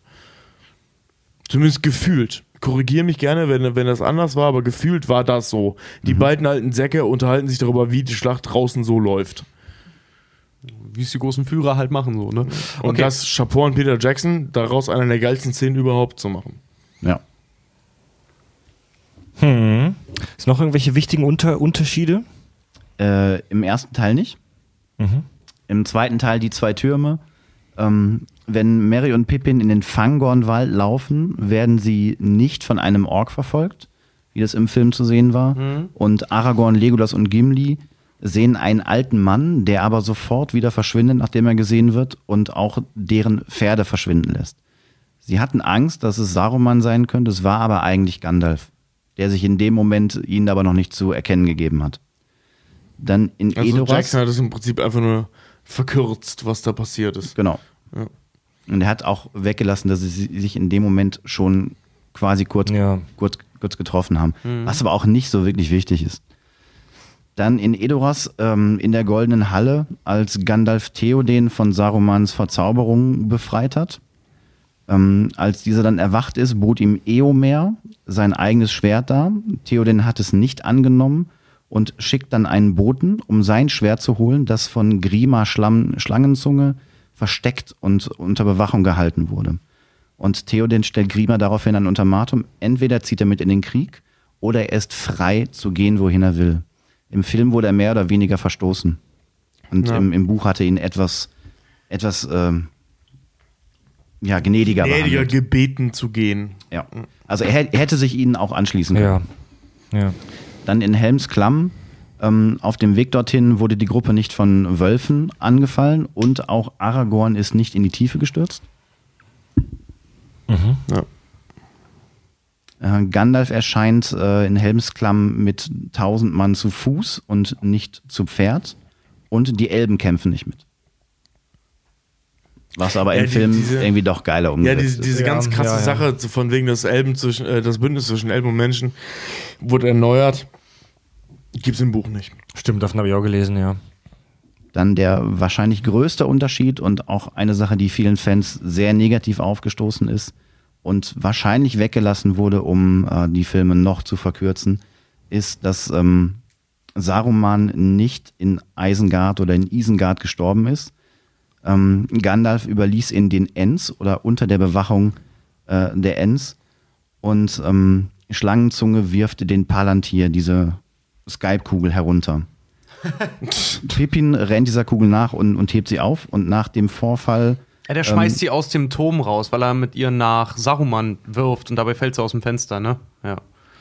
und ähm, nachdem klar ist, dass Pippin der Verlockung dieses Steins ähm, er- erlegen ist, übergibt Gandalf diesen Palantir direkt an Aragorn. Pippin hat in, in dem Buch auch relativ lange, ne? Also zumindest deutlich länger als in dem Film. Ja. Im Film wird er eben direkt, also wirklich direkt abgenommen. In dem Buch hat er ihn relativ lange. Der, der trägt ihn auch noch mit, so als Gandalf ihn hinten am Pferd drauf hat und so, da hat er ihn die ganze Zeit dabei. Und verfällt ihm halt so richtig Stück für Stück. Dann auch noch ein wichtiger Unterschied, als Faramir ähm, Frodo und Sam ähm, aufliest, hat er sie nicht mit nach Osgiliath genommen, wie das im, im Film ist, in diese halb kaputte Stadt, sondern ähm, hat ihnen Proviant mitgegeben und ihnen einen, als Abschiedsgeschenke Stäbe mitgegeben und in dem Fall anders als sein Bruder den Ring weiterziehen lassen, weil er verstanden hat, dass er nicht derjenige ist, der den Ring nehmen kann und ähm, für den Krieg einsetzen kann. Das ist so ein Ding. Faramir finde ich genauso cool wie Samwise. Ich mochte den von Anfang an, obwohl er eigentlich relativ unsympathisch dargestellt wird, fand ich den schon immer cool. Und als ich dann irgendwann das Buch gelesen habe, dachte ich so, ja, ich hatte recht bei meiner Befürchtung. Das ist voll der coole Typ. Der wird als Buch äh, im Film als viel zu großes Arschloch dargestellt. Er ist ein mega feiner Ja. Kerl. Er, er ist echt der Samwise er war Sam, der Samwise Gamgee des, der, der Menschheit. Wer war das nochmal, Faramir? Der, Bruder von Boromir. Und der, der Ah, halt, ja, ja. der halt Ja, von Denethor, von seinem Vater, dann nachdem Der er aus Böse aus Gilead- Iron Fist. aus Gilead, nachdem er aus Gilead äh, zurückerobern soll, auf seinem Schild quasi als einziger zurückgebracht wird und noch Nee, lebt. auf seinem Pferd Ja, auf, hängend. se auf seinem. Pferd hängend oder so, ja. Und ähm, Denethor, der Truchsess, Der Vater von Boromir und Faramir. äh, ihn lebendig verbrennen möchte mit ihm zusammen. Weil Gott, er, ist das sagt, ein Wichser. weil er sagt, Der dass ist übrigens seine im- im Blutlinie Buch- ist zu Ende, weil seine beiden Söhne Im tot Buch sind. ist, ist äh, ähm, Denethor noch deutlich irrer als im Film. Und im Film ist der schon, Typ ja schon völlig irre. Ja. Im Buch ist er noch irrer. Der Typ, äh, der hat echt nicht mehr, Alter. Übler Typ. Dann im zweiten Teil gegen Ende eine, eine ganz wichtige Änderung, die ich persönlich scheiße fand, weil ich sie als völlig unsinnig empfunden habe, aber einfach nochmal einen Twist in die Geschichte reinbringen sollte. Könnt euch an die Stelle erinnern, in der Frodo versucht, äh, in der Gollum versucht hat, äh, Frodo gegen Sam aufzubringen, indem er so getan hat, als hätte Sam das, den ganzen Proviant aufgefressen und hat das Lembersbrot runtergeschmissen. Ja. Ähm, Sam wurde dahin äh, danach von Frodo verbannt und äh, mehr oder weniger nach Hause geschickt mit den Worten, du kannst mir hier nicht mehr helfen. Das ist im Buch nicht passiert.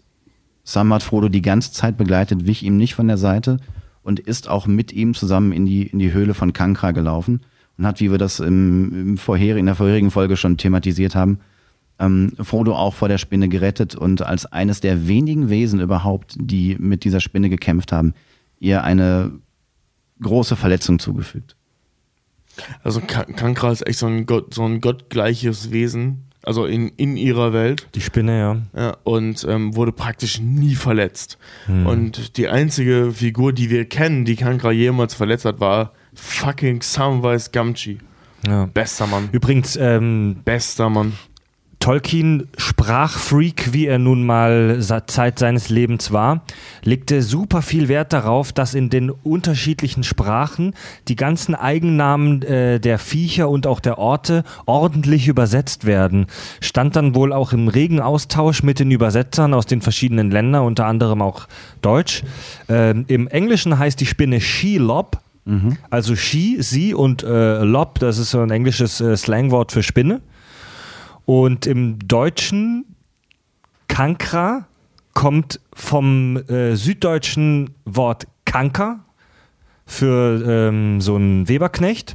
Also, keine Ahnung, ich habe das Wort auch noch nie gehört, aber es scheint wohl so ein altes deutsches Wort zu sein. Kanker, nur mit einer weiblichen Endung. Kankra. Und es gibt ganz viele solche kleinen Übersetzungsfallstricke in den Büchern, die Tolkien dann aber mit den Übersetzern ähm, gut ausgearbeitet hat. Zum Beispiel, das Elfen fand und ich. Elben. Elfen und Elben, also im Englischen heißt es ja Elves.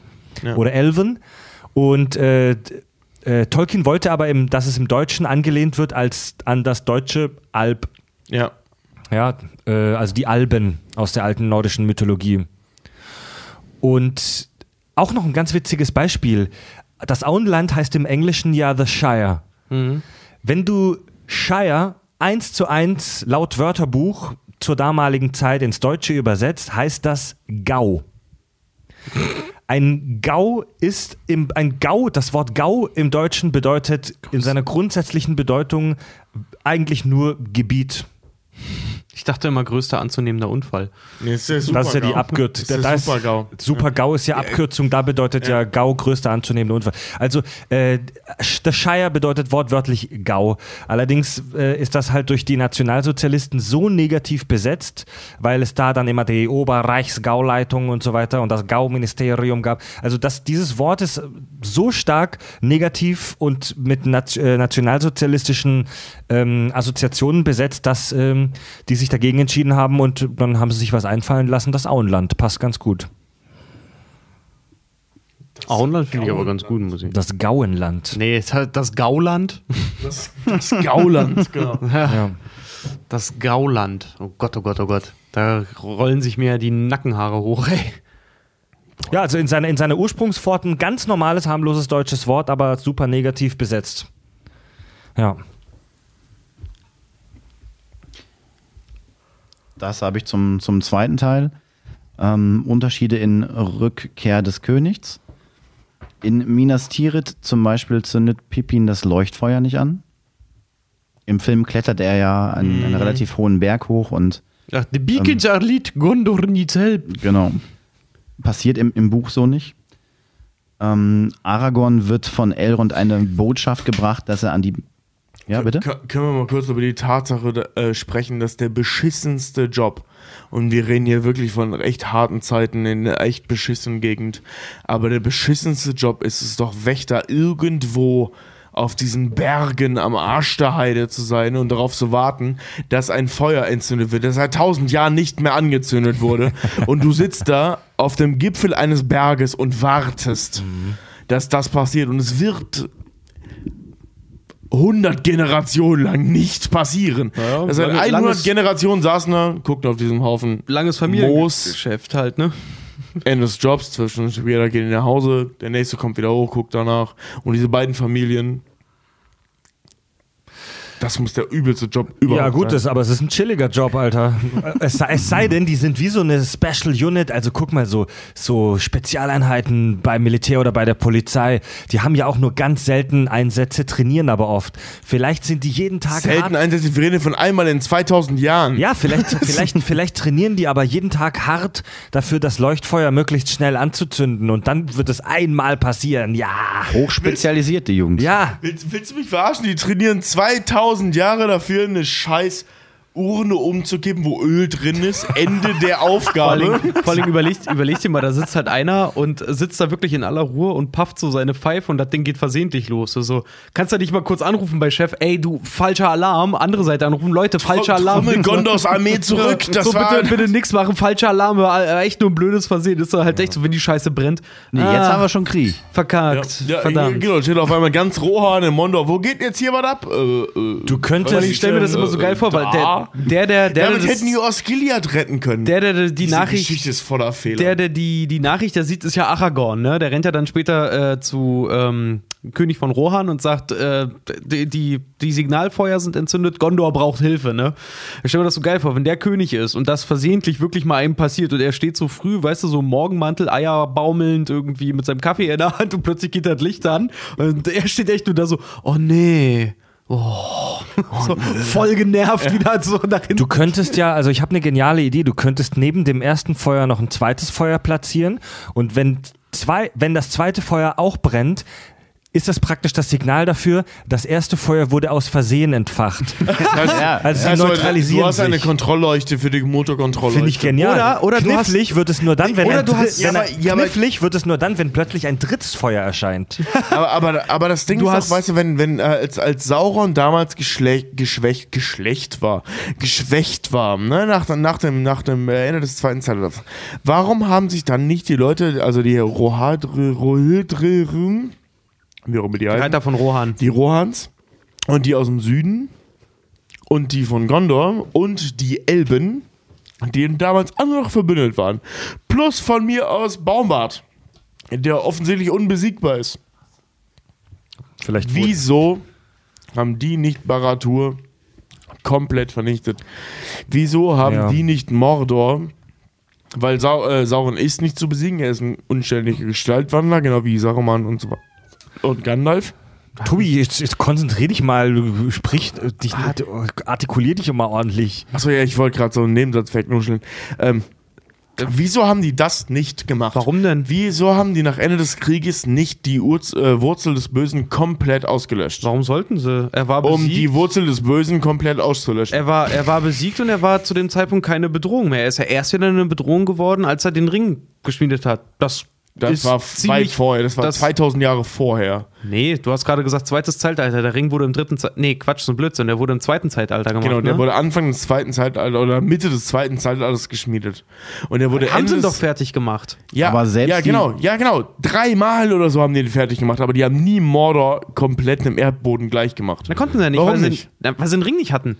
Ja, Der, fuck der den Mordor, Ring. Mordor geht mit dem Ring unter. Nein, nein, nein, Sauron geht mit dem Ring ja, unter, und nicht ihm, Mordor. Und mit ihm Mordor. Wenn du Nein, nein, guckst, auch Mordor nachdem der, nachdem der Ring im Schicksalsberg landet, kracht ganz Mordor nein, in nein, sich nein, zusammen. nur seine, seine, seine Gefolgschaft und seine Gebäude krachen zusammen, nicht das Land. Mordor ist einfach nur ein scheiß Land.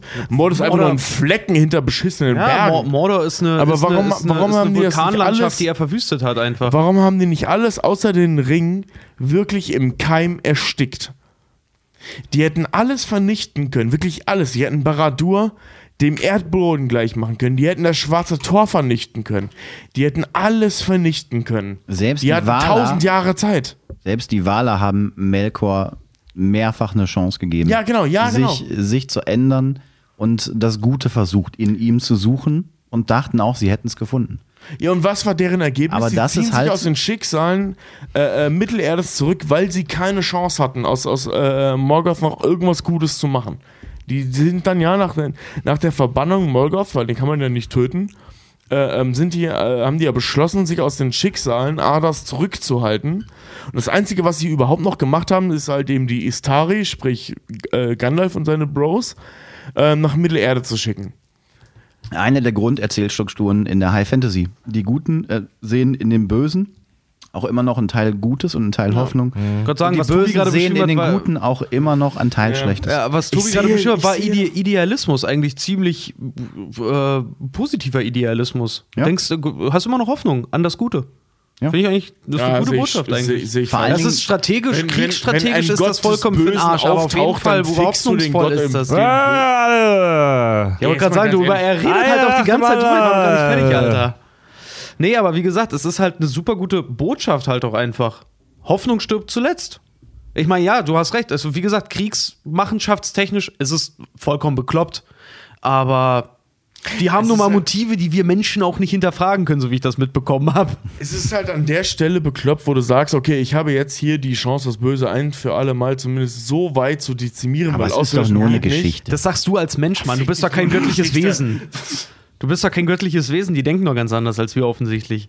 Ich meine, die haben Melodien gemacht, um alles andere zu verschwurbeln. Ja, Ich Mann. rede ja auch nicht von den Valar, ich rede von den Gondorianern und von den Andorianern, dass die und, und, und den äh, die- die- die- äh, dies- diesen, diesen, diesen Elben unter den äh, äh, Nador, die denen geholfen haben, den Menschen, warum sind die nach dieser Schlacht, die sie gewonnen haben, nicht durch Mordor gezogen? Dass Isildur das vergeigt hat, sehe ich vollkommen ein. Das passt in die Welt. Aber warum ist der Rest davon nicht durch Mordor gezogen und hat den Scheiß platt gemacht? Keine Ahnung, also wenn du fertig bist mit dem Krieg, dann, Ja. dann hast du auch keinen Bock mehr, lange da zu bleiben, vielleicht. Haben wir noch So ein paar. Krieg nicht. Danach haben, brandschatzt du haben wir noch ein paar großartige Unterschiede jetzt zwischen Buch, nicht, wenn du ähm, liest, zwischen Alter, dem. Roman und den äh, Film? Jetzt wird's be bekloppt.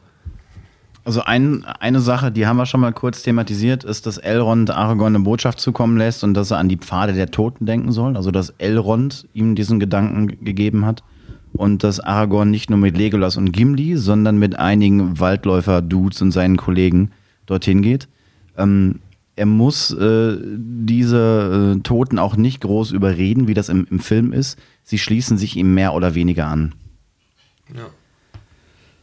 Äh, was haben wir noch? Versuche mal die, die ganz unwichtigen Sachen wegzulassen. Als Denethor in seinem Scheiterhaufen stirbt, hat er den Palantir fest in seinen Händen und drückt ihn an seine Brust. Ist, Oh, im, was, ist im Film auch nicht. Ähm, Wird, wird der Palantir, äh, weißt du, dass dadurch mit vernichtet? das weiß ich nicht. Okay. Ich würde mal sagen, nein. Ähm, Aragorn pflegt nach, nach der großen Schlacht ähm, Mary, Eowyn und auch Faramir. Da wird nochmal sehr stark darauf eingegangen, wie groß die Heilkräfte Aragorns eigentlich sind. Wie groß seine, seine Kräuterkunde ist und ähm, wie sehr er in den, in den Heilkräften ähm, in den letzten Jahren auch durch seine äh, Tätigkeit, ich fast gesagt, durch, dadurch, dass er Durch Waldläufer war Pennertum im Wald. und dass er viel, viel rumgekommen ist, viel über die, die Welt und auch viel über die Heilung gelernt hat, auch von, von Elrond unter anderem. Cool.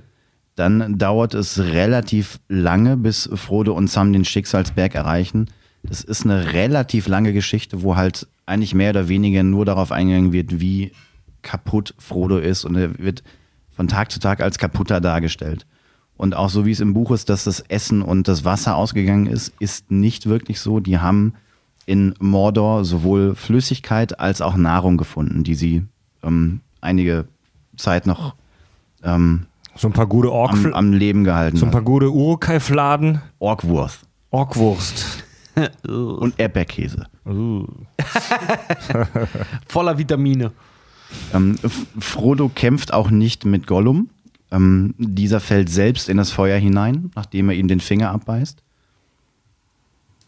Was übrigens physikalisch auch nicht richtig ist, wie der in die Lava plumpst, aber das ist ein anderes Thema. Vor allem, vor allem die Tatsache, dass, er, dass äh, Frodo und Sam nachher auf diesem Felsen liegen und überall da, um die herum ähm, Lava fließt, das würdest du nicht überleben. Ja, Ja. diese Hitze, Alter. Ach, die Hobbits, die haben dickes Fell. Die haben auch dicke Sohle an den Füßen. Ja, die haben viel, die sind ja stark behaart. Genau, Haare helfen gegen Feuer, wie wir wissen. Ja, das ist isoliert. Sie sind stark und hart. Das, die Haare an den Füßen isolieren, auch gegen geschmolzenes Gestein.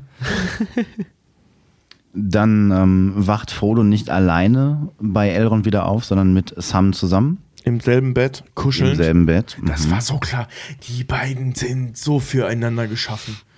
Waren noch die ersten, die als Neuseeland die Schwulenhochzeit erlaubt hat, das bestimmt in Anspruch genommen haben. Frodo und Sam. Dann war bei Aragons Krönung, nachdem ähm, Sauron besiegt wurde, Arwen nicht dabei. Sie kam erst ein paar Tage später und wurde zu seiner Frau. Und ähm, die wahrscheinlich wichtigste Änderung, die ich auch schlimm fand, aber die einfach der Zeit zum Opfer fiel, ist, ähm, dass äh, die Hobbits nicht einfach ins Auenland zurückgeritten sind, wieder in ihre Häuser gegangen sind. und Alles war cool. Die Unterjochung des Auenlandes. Das Auenland war halt besetzt von, von, von bösen Schergen Sarumans und ähm, ähm, ja, wir haben es schon kurz erzählt. Die Hobbits stellten sich als durch ihre Erfahrung relativ gute Kriegsfürsten heraus und haben diesen Aufstand niedergeschlagen, relativ viele von den Menschen getötet und letztendlich auch dafür gesorgt, dass ähnlich wie es im Film war, Schlangenzunge Saruman von hinten ersticht, nur halt nicht auf, auf, dem, auf dem Turm, sondern auf offener Straße. Ja. Und wie auch schon mal gerade äh, thematisiert, wenn Saruman seinen Auftrag erfüllt hätte, hätte er auch nach Valinor reisen können. Aber die Ehre wurde ihm nicht zuteil, weil er nach Macht gestrebt hat und alles andere getan hat, als seinen Auftrag zu Das ist die erfüllen. große Frage, was mit den anderen Istari passiert ist, beziehungsweise pass passieren wird. Die Weil sind auf Einzige, Mittelerde der- gestorben. Weil, ja, genau, weil der Einzige, der seinen Job erfüllt hat, war Gandalf. Genau. Und deswegen darf er zurück nach Valinor. Äh, und alle anderen, also zum Beispiel von diesen beiden Blauen, äh, weiß man nix. Nee, Keine Ahnung, was mit denen passiert ist. Die sind nach Osten gezogen, Ende der Geschichte. Ja. Ja. weiß man nicht. Das ist auch so ein Ding, wo, wo ich mich frage, warum Tolkien das gemacht hat. So, wir haben fünf Istari. Zwei davon schicke ich irgendwo hin, wo keiner weiß, wo die sind. Ende der Geschichte. Und drei haben eine Handlung. Also ich, ich warum hat er nicht drei dahin geschickt? Ich, Das- ich habe das nie verstanden. Was, Das, was soll das das? ist halt Ja, das Ding. Er das hat halt noch super viel Material gehabt, um im Prinzip immer noch mehr machen, machen zu können und hat das halt nie gemacht. Das ist halt deiner Vielleicht, Fantasie überlassen. vielleicht wollte er sich, es sich offen lassen, dass er irgendwann über die zwei Ja. auch noch eine Story schreibt. Was Ja. kann sein? Erstmal das und zweitens hat er erklärt, warum es fünf und nicht drei waren. Sowohl Gandalf als auch Radagast hatten Angst, sich Saruman zu stellen. Genau, ja. Und ihnen wurde die Ehre zuteil oder sie, sie haben die Möglichkeit bekommen, einen Gehilfen an ihre Seite zu nehmen. Und sie haben sich jeweils einen ausgesucht und diese beiden, die sich ausgesucht haben, wurden zu den Blauen. Ach so, echt? Das waren Feiglinge? Ja, Also noch feiger als Radagast und Gandalf? ja die waren blau. okay. Tja, übrigens, weil wir gerade vorhin über diese geilen Brote von den Elben gesprochen haben. Ähm, Lembasbrot. Die Lembasbrote. Zwei Wissenschaftler der, der Leich, Leich, Leicester oder Leicester Uni in ähm, England haben ausgerechnet, dass die äh, Gefährten auf ihrem 92-tägigen Marsch von Bruchtal nach, nach Mordor stolze eine Million 780.211,59 Kalorien verbrauchen. Es wird bei dieser Rechnung von einer idealisierten Reise ausgegeben gegangen, also dass alle Neuen auch dort ankommen, einfach als Gedankenexperiment, um das Ganze nicht noch komplizierter zu machen. Also bei der Rechnung ist äh, tatsächlich Gandalf bis zum Ende durchgekommen. Ähm, man ging davon aus, dass ähm, Hobbits, die, also äh, der, der Mensch verbrennt da so knapp über 2000 Kalorien pro Tag. Äh, bei Hobbits ist man ausgegangen von 1800 Kalorien pro Tag. Die sind zwar nur halb so groß, aber die fressen halt die ganze Zeit nur. Elben kommen wohl aus mit nur 1400 Kalorien. Elben sind wohl, ähm, widersprich mir Marco, aber Elben sind wohl laut dem, laut dem Tolkien-Kanon deutlich resistenter gegenüber ne, Allem. Körper, Allem. allem. Das ist ja auch, als das Lembasbrot vorgestellt wird. So, ja, ein Bissen reicht aus, um einen Mann für vier Tage zu sättigen. Und Mary und Pippin gucken sich an, wie viele hattest du? Vier. Äh, nee, warte, äh, ein Lembas sättigt einen Reisenden für einen ganzen Tag, habe ich jetzt hier gelesen. Ein Lembas-Brot sättigt einen Reis Reisenden für einen ganzen Ja, Tag. genau. Ich glaube, aus, aus zwei Gründen. Die Elben verbrauchen weniger en Energie weil sie halt ähm, geschickter sind, ähm, leichtfüßiger laufen und sie wiegen halt nicht so viel. Ne? Die Elben sind Die sind- weder so groß noch so dick und muskelbepackt. Das sind wandelnde Federn, ey. Ja. Und man sieht ja auch Legolas über den Schnee laufen. Ja, alle anderen ohne. Fußabdrücke zu hinterlassen. Ja. Ja. Wenn ein Lembersbrot einen Reisenden bei einer strapaziösen Reise für einen ganzen Tag sättigt, dann muss es ungefähr 2600 Kalorien haben. Das äh, bedeutet, dass die auf ihre Reise stolze 675 Lembersbrote hätten mitnehmen müssen. 300, Jeder? 300 insgesamt. 304 für die ähm, Hobbits, 214 für Gandalf, Aragorn und Boromir, 99 für Gimli und 60 für Legolas.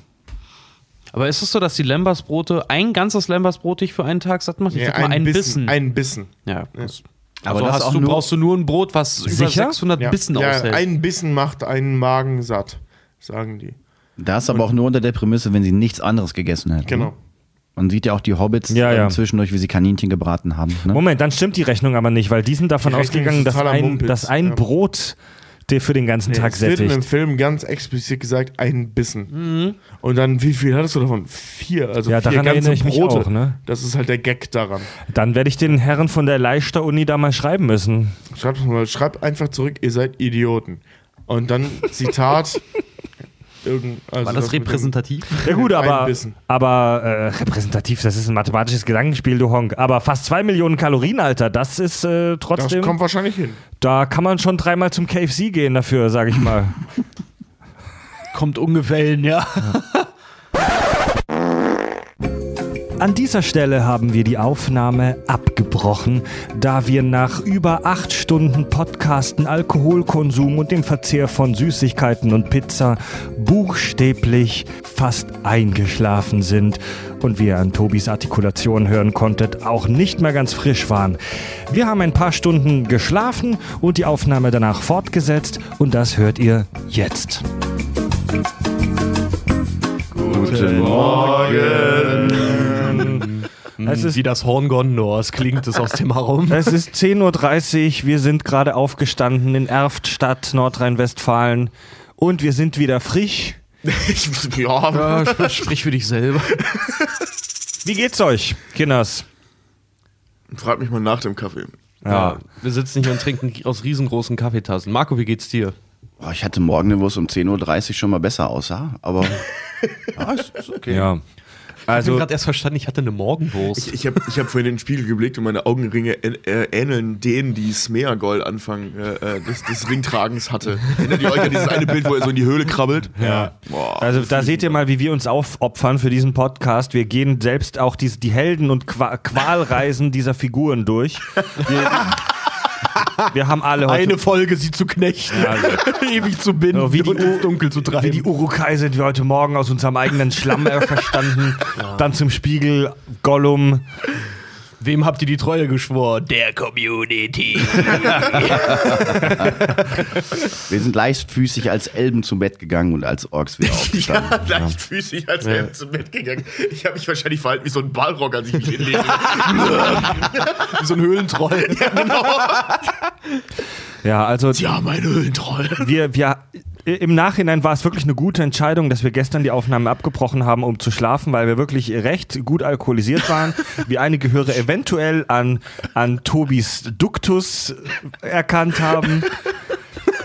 Ich hoffe, dass einige Hörer nicht betrunken werden beim Zuhören. Ich weiß gar nicht mehr, was ich erzählt habe. Ich Und, muss mir die Folge ähm, noch mal anhören. Wir haben uns auch ein bisschen angezickt gestern Abend, was, was bei uns so, ich glaube, was bei allen Menschen so nach sieben Stunden Podcastaufnahme und 30 Litern Bier relativ normal ist. Und ähm, es war wirklich gut, dass wir abgebrochen haben, weil jetzt kommt tatsächlich ein bisschen harter Tobak. Ähm, ich habe hier nämlich eine Hörerzuschrift. Also wir machen mit, der, mit den Zuschauern. Also wir machen jetzt noch mit ein paar Hörerfragen äh, weiter.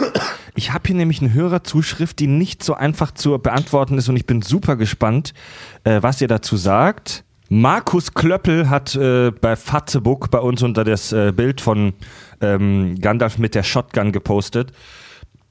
Könnt ihr etwas zum Thema Einfluss des Zweiten Weltkriegs auf die Erscheinungsart erzählen?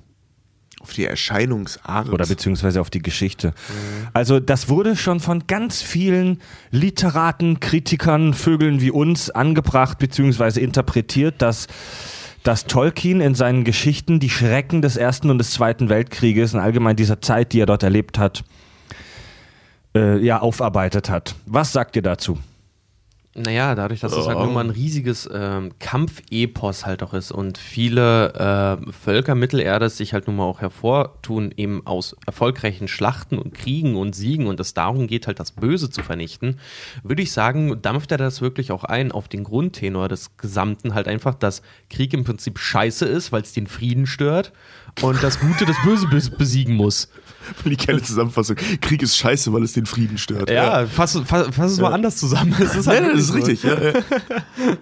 Tobi, Ja, was, Tobi, was denkst du? Also ich glaube, ähm, wenn, wenn man so Schrecken wie den Ersten und den Zweiten Weltkrieg wie auch immer geartet mitbekommen hat, führt das, ähm, also äh, hat, erhält das Einzug in so ziemlich alles, was man macht. Und gerade wenn man als Autor unterwegs ist, der sich so eine Welt ausdenkt, also eine, also von, von, von Grund auf an eine Welt erdenkt, ähm, wird es mit Sicherheit Einfluss in sein Werk, äh, Werk haben. Ob man jetzt sagen kann, in der Herr der Ringe ähm, geht es um Engländer gegen Nazis, äh, wie es so, so, so in Harry Potter oder so sehr deutlich ist, weiß ich nicht. Ob das so deutlich ist, keine Ahnung, würde ich jetzt eigentlich nicht sagen.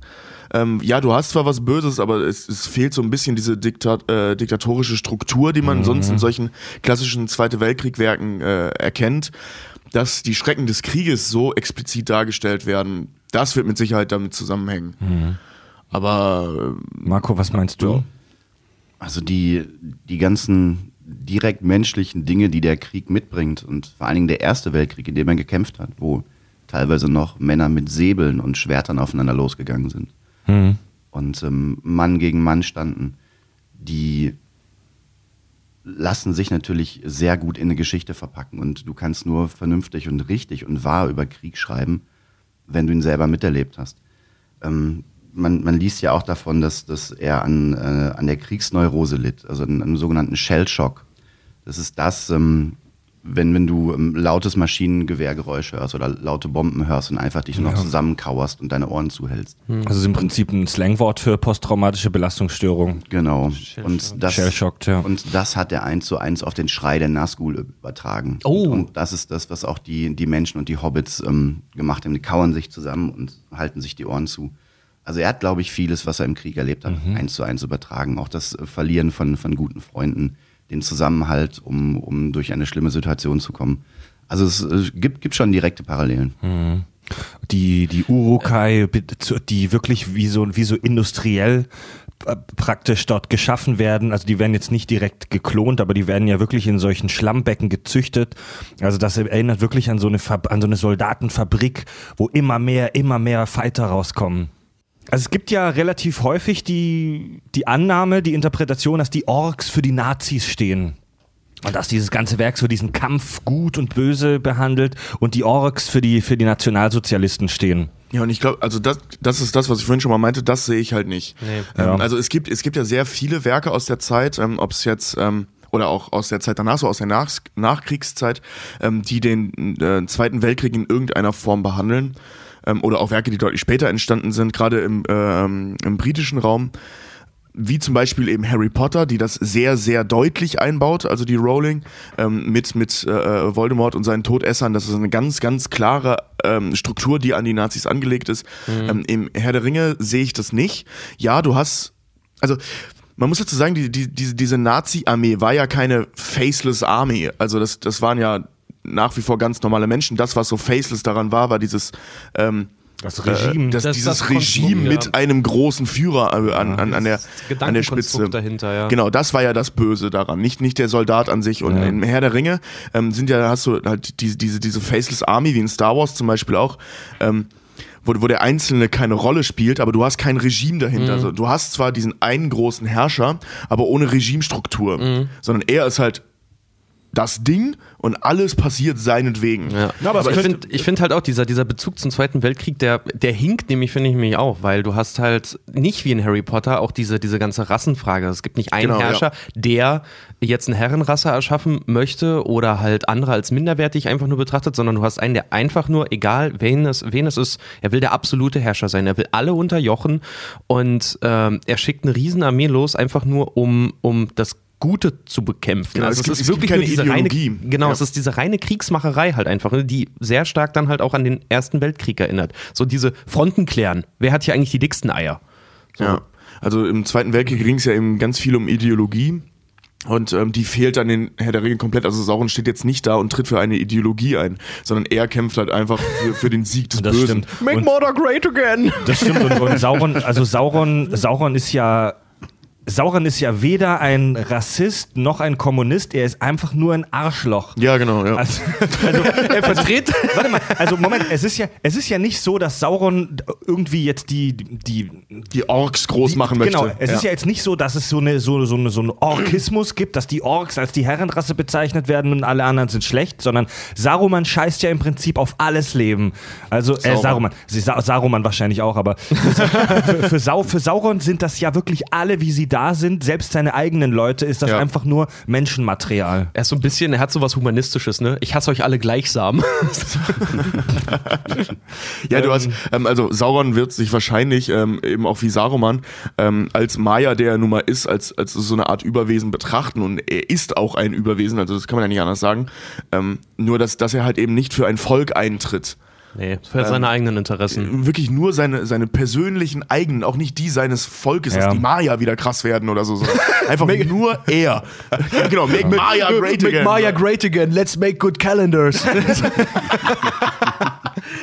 ähm, all, all dieses ganze Gerödel fehlt, deswegen hinkt der Vergleich zum Zweiten Weltkrieg stark. Also vor allem eben daran, dass die, eine Ideologie fehlt und ein Regime fehlt. Es gibt einfach nur einen Wichser mit einer Faceless Army, En- Ende der Geschichte. Ja. so, Punkt.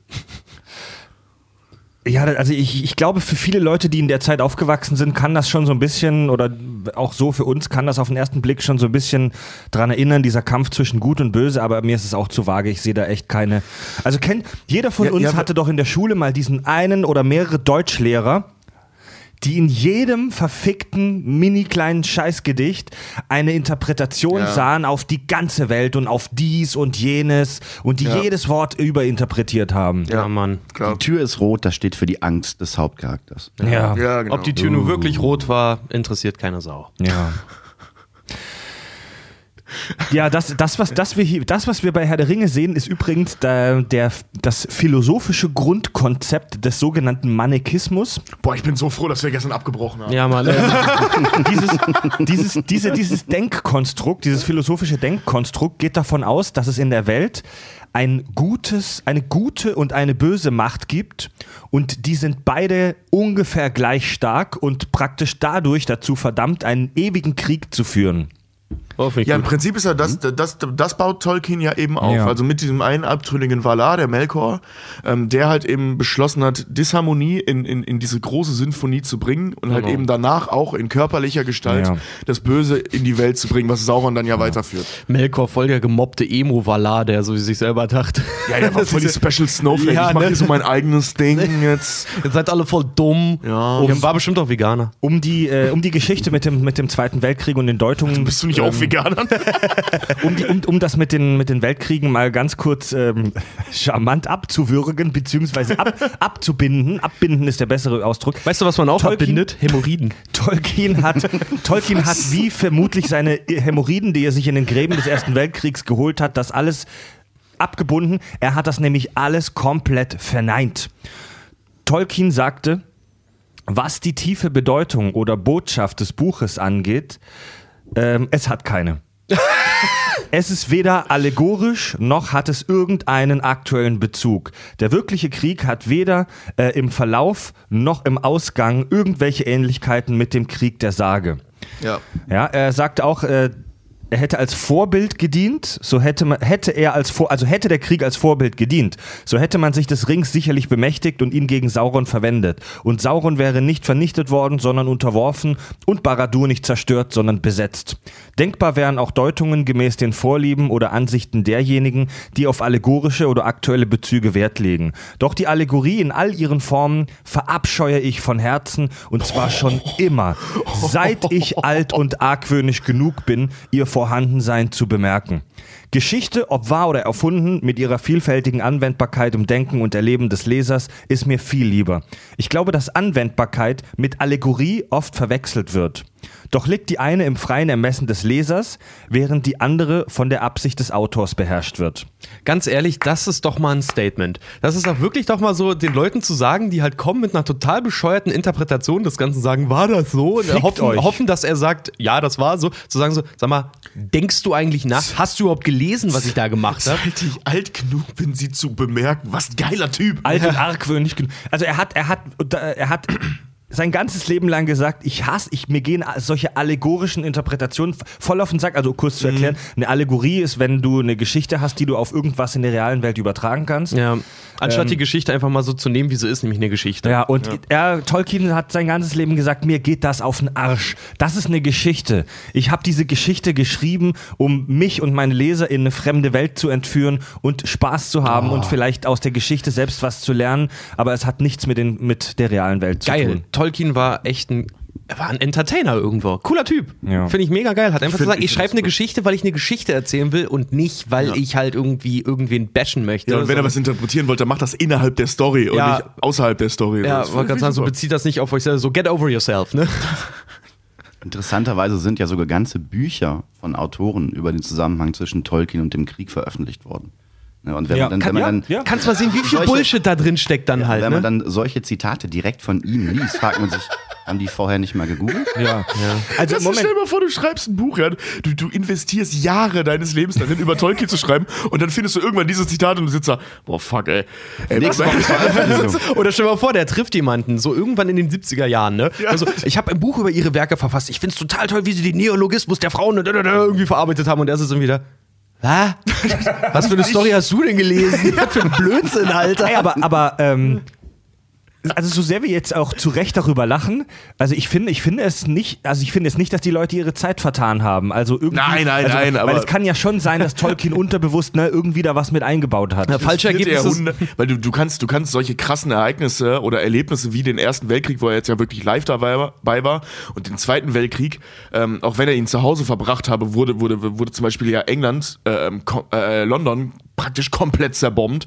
Ähm, so, solche Dinge kann man nicht unbeschadet Ja. ähm, überstehen. Ja. Da sind mit Sicherheit Dinge in die Geschichte mit eingeflossen, aber die spielen halt für die Handlung, und das ist eben das Entscheidende, keine Rolle. Also der hat nicht die Handlung des Ersten und des Zweiten Weltkrieges mit in seine Geschichte gebaut. Emotionen mit Sicherheit. Das, das, das, Ja. das geht, glaube ich, psychisch gar nicht. Also anders. unsere, un, unsere, unsere Generation äh, hier jetzt ne, in diesem Teil der Welt hat ja auch schon gewisse Traumata miterlebt. Zum Beispiel haben wir das Aufkommen der ersten Castingshows im Fernsehen miterlebt.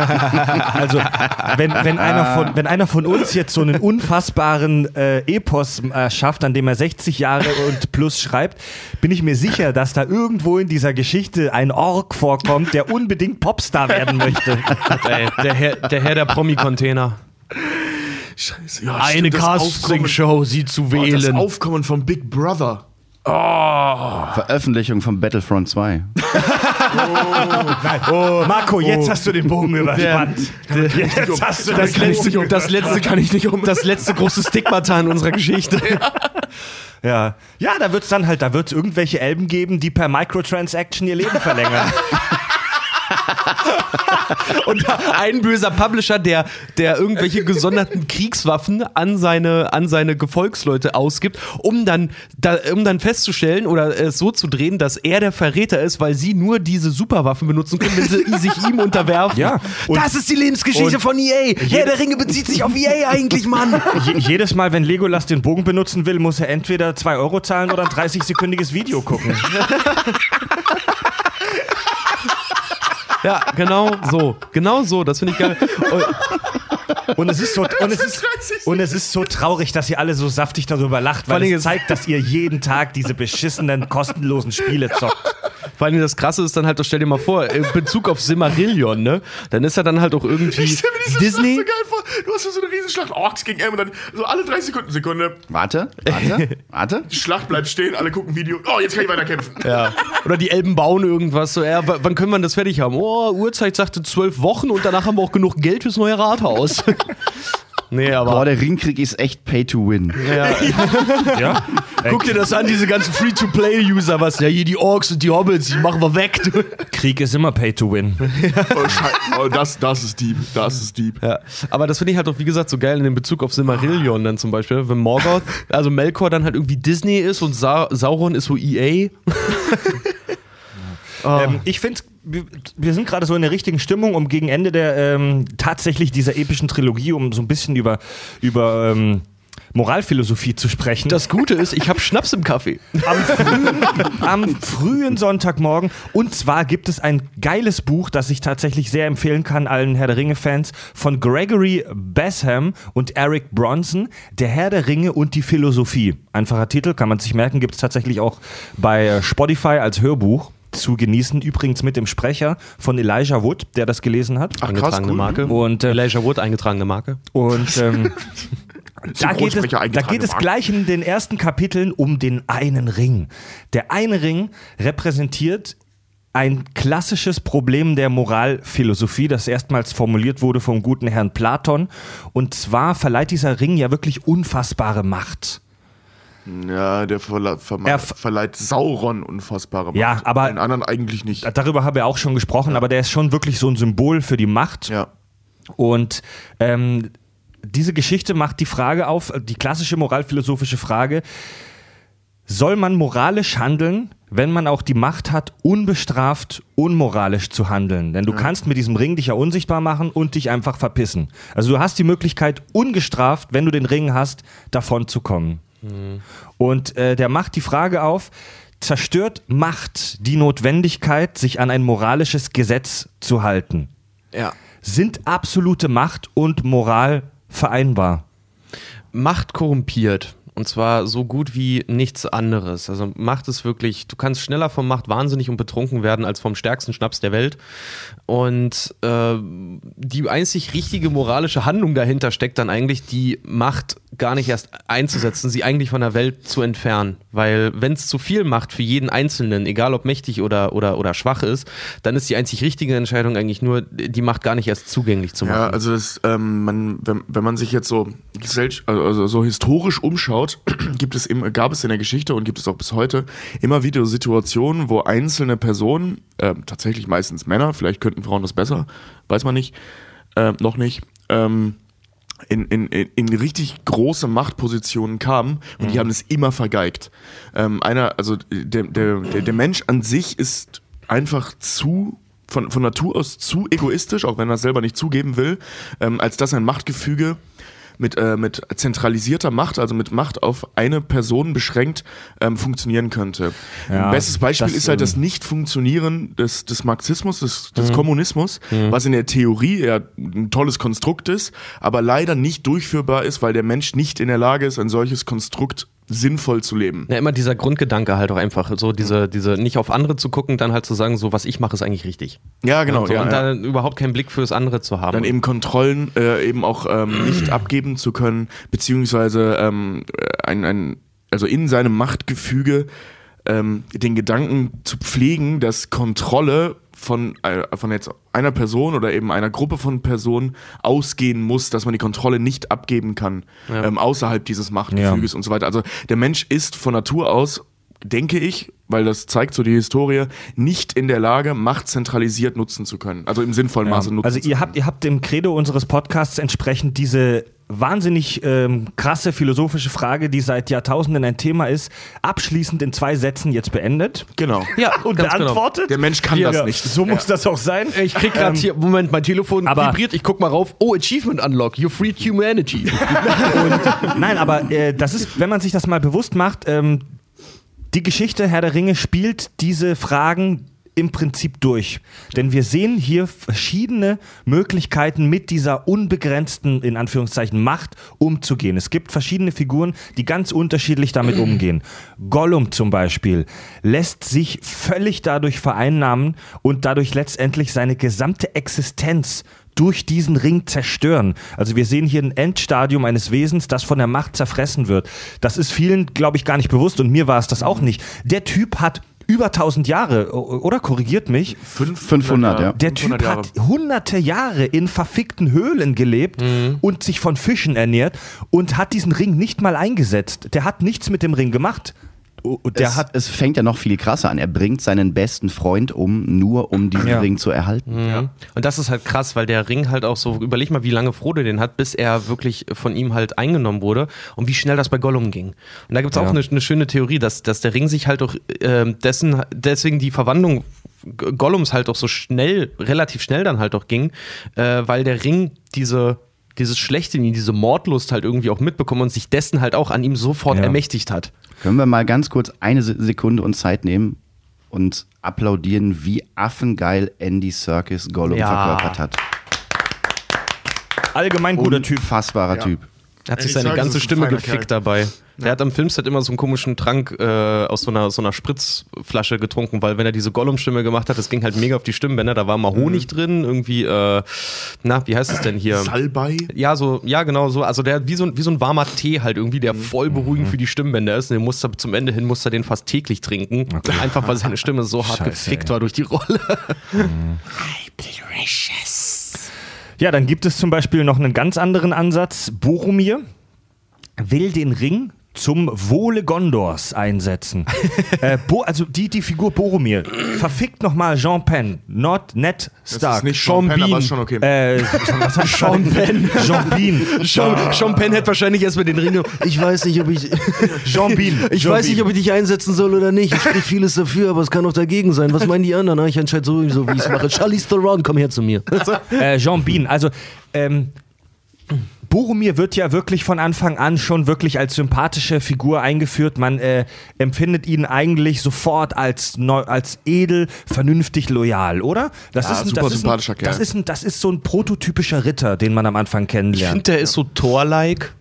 Wenn man jetzt Boromir und Faramir sieht, finde ich, ist er so ein Ja. bisschen Thor-like. Er ist so ein bisschen kopfüber in die Schlacht, zwar mit Verstand, aber irgendwie wirkt er so ein bisschen wie der Footballspieler, der also- erste Fu ja. Quarterback Ja, ja, in der ja, Highschool. ja. der, edel, stimmt, der ja. edelmütige Hitzkopf. Ja. Und er fühlt sich aber auch zu diesem Rang hingezogen und er möchte den Rang ja nutzen, um praktisch seinem Volk damit zu helfen.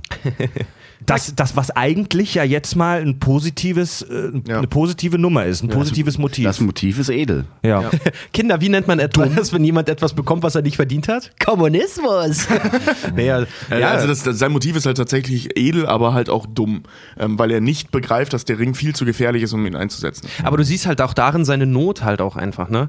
Im, er, er, ähm, er sagt ja auch, mein, äh, es gibt Hoffnung, mein Volk hat lange Zeit keine Hoffnung gekannt oder gesehen Ja. halt. Also er ist wirklich auch irgendwie dadurch, dass er Herr Gondors halt auch ist und immer davon fantasiert. Naja, er ist der wieder, Sohn des äh, Truchses. Genau, aber wie er wieder nach Gondor kommt, dann zu Aragorn noch auf dem Sterbebett dann quasi auch sagt so, und sie werden sagen, die Herren Gondors sind, sind, sind nach Hause gekommen.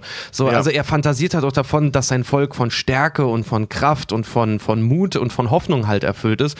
Und das nimmt ihn, das vernebelt seine Sicht auf, auf die wirkliche Logik dahinter, weil er wirklich ganz, ganz arg hoffnungslos ist und einfach was möchte, um seinem Volk sofort wieder zur Stärke zu verhelfen. Er ist, für den, ungeduldig. er ist für den Ring an sich auch ein relativ leichtes Opfer. Ähm, eben, also er ist, zwar, er ist ja keine schwache Person, ähm, aber aufgrund dessen, dass die Menschheit wirklich egal geworden ist in der Welt ähm, von, von, von Mittelerde, ähm, in, in einer Situation, in der er so verzweifelt nach einer Lösung suchen muss, dass der Ring diese, diese, diese Verzweiflung halt so leicht nutzen Ja. kann, um ihn zu korrumpieren. Weil er ist kein schwacher Charakter, im Gegenteil, er ist ein, eigentlich sogar sehr starker Charakter, ein edelmütiger Charakter, ein sympathischer Charakter.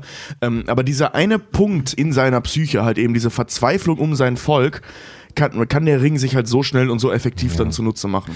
Vor allen Dingen, stellt euch seinen, seinen Standpunkt vor. Woher soll er wissen, welche Machtbreite dieser, Genau. dieser Ring hat? Er sieht nur, okay, eines der mächtigsten Erzeugnisse, das auf un- unserer Welt existiert, wird einem der schwächsten Geschöpfe gegeben. Warum nicht mir? Ja, ja. Warum Ja. nicht für Gondor, für das Gute ein? das, das finde ich er hat nämlich gar auch. keine Möglichkeit zu erkennen, was der Ring eigentlich ist. Und Ja, vor allem, er ist halt auch in der Situation, äh, dass Gondor liegt ja direkt neben Mordor. Also die ersten, die den Hammerschlag abkriegen, Genau. ich glaube, so sa- sagt es Gandalf irgendwann mal, ähm, ist halt Gondor. Also ähm, er ist nicht nur in der Situation, dass er sein Volk retten will, weil man so sein Volk halt rettet. Nein, also die Menschen sind wirklich die, die als erstes alles abkriegen. Also die sind wirklich die Gelackmeierten der gesamten Situation. Er ist aber auch, das finde ich halt auch so interessant, wenn er, wenn sie halt ähm, im ersten Teil halt auch um diesen Ring rumsitzen in ihrem Rad. Er sitzt halt wirklich da, du siehst noch, wie er den Ring anguckt und überlegt, ist das jetzt gut oder ist es nicht? Und irgendwann macht doch Sean Bean schauspielerisch das ganz geil. Und wirklich siehst du, nee, er entscheidet sich jetzt dafür, das ist eine Waffe. Also er erkennt auch die Symbolkraft dieses Ringes, dass er halt einfach auch sagt, er sagt ja nur, lasst ihn uns einsetzen, obwohl er wahrscheinlich keinen Plan davon hat, wie man den einsetzt. Aber alleine die Symbolik des Rings zu sagen, wir haben den einen Ring. Das ist so, wie als wenn du äh, so, so aller aller ähm, Space Jam mäßig den Leuten einfach irgendwas zu trinken gibst und sagst, das ist hier Power Juice, der macht euch stärker. Dabei ist es nur scheiß fucking Wasser. Super Placebo-Effekt. Die Elben als dritte Partei, die wir jetzt hier durchsprechen, repräsentiert durch Galadriel, die große Elbenherrin. Die reagieren nochmal völlig anders, denn sie lehnen die Nutzung dieser, wie du gerade Richard gesagt hast, finde ich sehr treffend, dieser Waffe, dieser, dieser Macht, sie lehnen die Nutzung vollkommen ab. Ja, sie sind vernünftig. Ja, also sie, sie bleiben sich treu, sie weigern, sie, sie sind sich dessen bewusst, dass diese Macht korrumpiert und stoßen sie konsequent von sich weg. Sie haben die Weitsicht, die ein Mensch nicht haben kann. Ne? Ja. Ja, vor allem so gebranntes Kind scheut das Feuer. Sie haben ja auch, als die Ringe der Macht ihnen gegeben wurden, schon gesagt, na, was ist das für ein Ü-Ei hier? Ne? Ja, und haben es also- halt, haben es Ja. halt unter Verschluss gehalten. Also diese, Ja. diese drei Ringe, die da anfangs an die Elben verteilt wurden, sie waren ja die einzigen, die sie nicht aufgezogen haben. Ähm, die sie nicht benutzt haben, erst später so im Verlauf der, der, der ganzen Nummer. Ähm, also die, die haben den Braten schon gerochen. Man kann jetzt sagen, auf der einen Seite, das ist sehr vernünftig und klug und weise, dass sie diesen Ring nicht äh, einsetzen wollen. Auf der anderen Seite kann man das denen auch vorwerfen, weil die wollen ihn nicht nur nicht einsetzen, die wollen auch nichts damit zu tun haben. Also die halten sich da halt raus. Die, die sitzen da in ihrem Elfenbeinturm und beobachten nur, äh, was, was die Macht mit, mit all denen macht und verpissen sich. Also das ist, das kann man denen halt auch echt vorwerfen, dass sie sich nicht nur raushalten, sondern auch verschwinden. Ja. Die Hobbits sind dann nochmal noch mal eine weitere Variante. Frodo trägt ihn länger als alle anderen, bleibt auch nicht unverschont von dessen Macht. Ist im Film auch schön dargestellt, wie er einfach auch im Buch sagt er ja auch, dass der Ring immer schwerer wird. Und also Ja. du siehst halt im Film, siehst du es richtig, wie sich die Kette immer mehr auch in seinen Hals und in seinen ganzen Oberkörper so richtig einschneidet. Also Frodo, Frodo geht ja eigentlich schon relativ gesund mit dieser Macht um, weil sie Macht scheint ihm nicht viel auszumachen. Aber man, aber er ist so ein bisschen in between. Er zeigt uns so eine Variante, ähm, weil er einigermaßen gut damit umgeht, aber sich trotzdem nicht von der negativen Macht völlig frei machen kann. Das Ding ist halt, ein Hobbit weiß nicht, was Macht ist. Das Letzte, woran er denkt, ist, mächtig zu sein. Äh, weil die Hobbits sind ja nun mal so in ihrer Kultur, sind ja nun mal so, auch so aufgezogen, dass es halt, halt bei denen halt wirklich so funktioniert, jeder bringt seinen Teil ein. Das heißt, die leben in einer sehr, sehr gesunden Gemeinschaft, kommunenartig quasi irgendwie schon. Und das Letzte, woran ein Hobbit denkt, ist Macht. Das Erste, woran die Menschen denken, immer ist, wer regiert, wer ist der Mächtigste. Ein Hobbit ist das irgendwie vollkommen egal. Und das siehst du auch äh, durchaus im Film die ganze Zeit, weil anfangs nimmt er den Ring in die Hand, will ihn, will ihn halt auch Gandalf wiedergeben und später behält er ihn für sich. Also, dass der Ring ihn korrumpieren kann, dauert unfassbar lang. Also, der Ring mu muss da wahrscheinlich wirklich echt hart dran arbeiten, eben weil, äh, weil Frodo so ein schlichtes Gemüt halt auch hat. Ja, und, und ähm, er benutzt ihn halt zu keinem Zeitpunkt und hat es auch wirklich bis zum Schluss nicht vor, ähm, ihn als Machtinstrument zu benutzen, sondern wir- er wird mehr oder weniger, in Anführungszeichen, nur abhängig von diesem Ring. Also es ist mehr wirklich wie, wie, wie so eine Drogenabhängigkeit, genau wie bei Bilbo. Bilbo schafft es ja auch, ihn loszuwerden. Es fällt ihm zwar schwer, aber er schafft es, ihn wegzugeben. Also es ist nicht so, ähm, dass, dass der Ring es schafft, die Hobbits dahingehend zu korrumpieren, dass er ein Machtgebilde ist, sondern es ist mehr so eine, so eine Art Drogenabhängigkeit, also eine physische Abhängigkeit, kein, kein, kein, keine Machtkorruption. So ein bisschen blöde, ne? Wenn du Koks verticken willst und dann selber dein bester Kunde wirst. Also ich Ja, glaube, ja. ich glaube, diese, diese körperliche Geschichte, das ist halt, ich, ich sehe das nicht so als Drogenabhängigkeit. Ich sehe diese körperliche Geschichte wirklich einfach nur so als, ach, wie würde ich sagen, verstärkendes Mittel, um diese, um diese, dieses Korrumpieren, diese, diese, diese Anziehungskraft der Macht nochmal zu verdeutlichen. Ja, ja, das klar, ist keine sag- Droge, die nein, die nein, Leute nein, nein, nehmen. das meine ich ja nicht so. Macht Das kann kann man sein wie eine vergleichen. Droge. Ja, ich- Macht kann sein wie eine Droge, aber ich sehe den Ring jetzt nicht als Droge. Nein, nein, nein, nein, nein, aber die Auswirkungen, äh, die der Ring auf die Hobbits hat, ähnelt die einer Drogenabhängigkeit. Das meinte ich jetzt Hat damit. ein bisschen was also wie, es ist wie nicht von einem Entzug, weil Frodo hat ja auch Genau. körperliche Schmerzen und das ist so, als wenn er den Ring trägt oder halt um den Hals trägt, dass der Ring ihm permanent auch sagt, so setz mich auf, benutz mich, dann geht's dir besser. Ja, so genau. Ein bisschen genau, was hat es ja. schon davon. Und es ist ja auch so, also in, in den Momenten, wo Frodo dann den, den Ring nicht mehr hat, geht es ihm deutlich schlechter. Ähm, als, als in den Momenten, wo er Ja, den Ring hat. Also es gibt ja auch in, der Film, äh, in dem Film haben die das einmal ganz schön gemacht, wo, der, wo er denkt, der Ring wäre weg und ihn dann auf einmal wieder so eine Hand hat und so. Oh, also du siehst richtig, dass Ja. es ihm körperlich besser geht in den Momenten, wo er den Ring in den Händen hält. du, das habe ich jeden Morgen, wenn ich mein Handy verlege. Ja, stimmt. Was man auch sehr gut sieht, was so, so ein bisschen untergeht, gerade in der Art und Weise, wie, wie der Film das darstellt, ist nicht nur die Tatsache, dass Frodo den Ring Gandalf geben möchte, sondern in dem Moment, wo er checkt oder durch Gandalf mitgeteilt bekommt, wie gefährlich der Ring auch fürs Auenland ist, ist sein erster Gedanke, das Ding muss weg. Ja. ja. Raus hier. Ja. Und nicht, ich setze es ein, um damit irgendetwas zu machen, um mächtiger zu werden. Stimmt, ja. Je, fast jeder andere, der den, der den Ring äh, direkt sieht oder damit in Berührung kommt, er will den wegmachen. Ja. Damit Ja. Es ist ein Ring da, mach dich weg. aber, Aber ja, da- da- das. Auenland Also nicht selbst- in Mitleidenschaft Ja, gezogen stimmt. wird. Selbst Galadriel ähm, wird ja von diesem Ring verführt. Also diese, diese mächtige Elbenkönigin, äh, bla bla bla. Ähm, selbst die steht dann ja und verwandelt sich so, nicht böse, aber schön und schrecklich, so diese, diese Ja. Nummer. Ja. Also sie ist selbst sich- die ist sich bewusst, wie mächtig dieser Ring in sie, ihren Händen sie wäre spürt die, sie spürt die Anziehungskraft, aber sie hat die mentale Disziplin, Genau. sich davon fernzuhalten. Ja. So, und jetzt, jetzt zerstöre ich euren Verstand ähm, mit einem kleinen Fazit, ähm, wo Herr der Ringe doch wirklich deep ist, wenn du da mal hinter die Kulissen guckst. Die bot die wirklich wahre Botschaft hinter Herr der Ringe. die und keine zwar- hat, laut Tolkien. Und zwar ist es so, dass alle, dass alle Figuren in dieser Welt, die vom Ring zerstört oder korrumpiert werden, danach gegriffen haben, etwas Größeres sein zu wollen, als sie eigentlich sind. Ja. Boromir zum Beispiel, Sauron sowieso, äh, Gollum. Ja. Alle Figuren. Ich bin, ich bin bei Gollum so ein bisschen skeptisch, Ja. weil Go Gollum benutzt den Ring nicht. Okay, Gollum ist Ja. vielleicht noch mal so eine Spezialität. Bei Gollum sehen tatsächlich viele die Verarbeitung des Begriffs des Fetisch. Ja, genau. Also ja. Gollum besitzt den Ring um seiner selbst willen, weil der nutzt den Ring ja auch für Er nichts. hasst und liebt Gollum den hat Ring, einen Gollum hat, hasst und Gollum hat einen Fetisch für diesen Ring. Ich habe in diesem Buch habe ich einen geilen Satz gelesen über den Begriff Fetisch. Das, da will ich jetzt nicht zu krass eingehen. Das ist ein eigenes Kapitel in dem Buch, die Philosophie von Herr der Ringe. Aber ganz kurz: Der der Liebende liebt den Strumpf, weil er ein Symbol für die Eroberung seines Partners und die Entkleidung ist. Okay? Der, Fi- also der, der, wenn, wenn ich sage, oh, ich stehe auf Strapsen und so weiter, ähm, der, derjenige, der noch, also der, der, ich sag mal, der Nicht-Fetischist, der normale Liebende, sieht darin einfach ein Symbol dafür, dass sich die Frau, äh, oder Männer können ja auch Strapsen tragen, sich auszieht. Der Fetischist liebt den Strumpf um seiner selbst willen. Das heißt, der Fetischist, dem reicht auch der Strumpf. Der braucht gar nicht die Frau, die da drin steckt. Also ein wirklich, Aha. wenn du einen wirklich harten Fetischist, Fetischismus hast, in dem eigentlichen, ähm, in dem eigentlichen Begriff, heute wird das ja so ein bisschen inflationär begr- be, ähm, benutzt, wenn du einen Schuhfetischismus hast, dann reicht dir der Schuh, um dich aufzugeilen. Dann brauchst du gar nicht die Frau oder den Mann, der da drin steckt, verstehst du? Und so ist es bei Gollum. Gollum will diesen Ring haben und zwar einfach nur, um ihn zu besitzen. Ja. Also ich, ich weiß gar nicht, äh, Marco, weißt, weißt du ähm, irgendwas davon, dass Gollum den mal getragen hat? Er hat ihn auf jeden Mhm. Fall zwischendurch immer mal wieder benutzt, auch um ähm, zu, zu jagen, um, um Ja. Ti- Tiere zu fangen.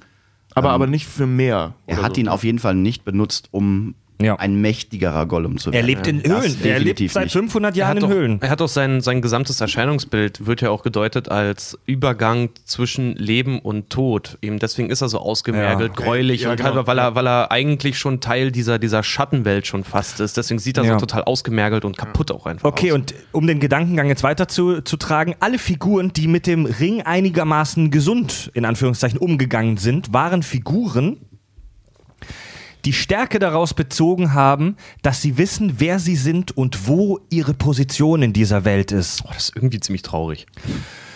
Die Elben, die Elben, die wissen ganz genau, wo ihre Position in dieser Gesellschaft ist. Tom Bombadil, über den wir schon gesprochen haben, vielleicht eines der mächtigsten Wesen in dieser Welt, der war vollkommen immun.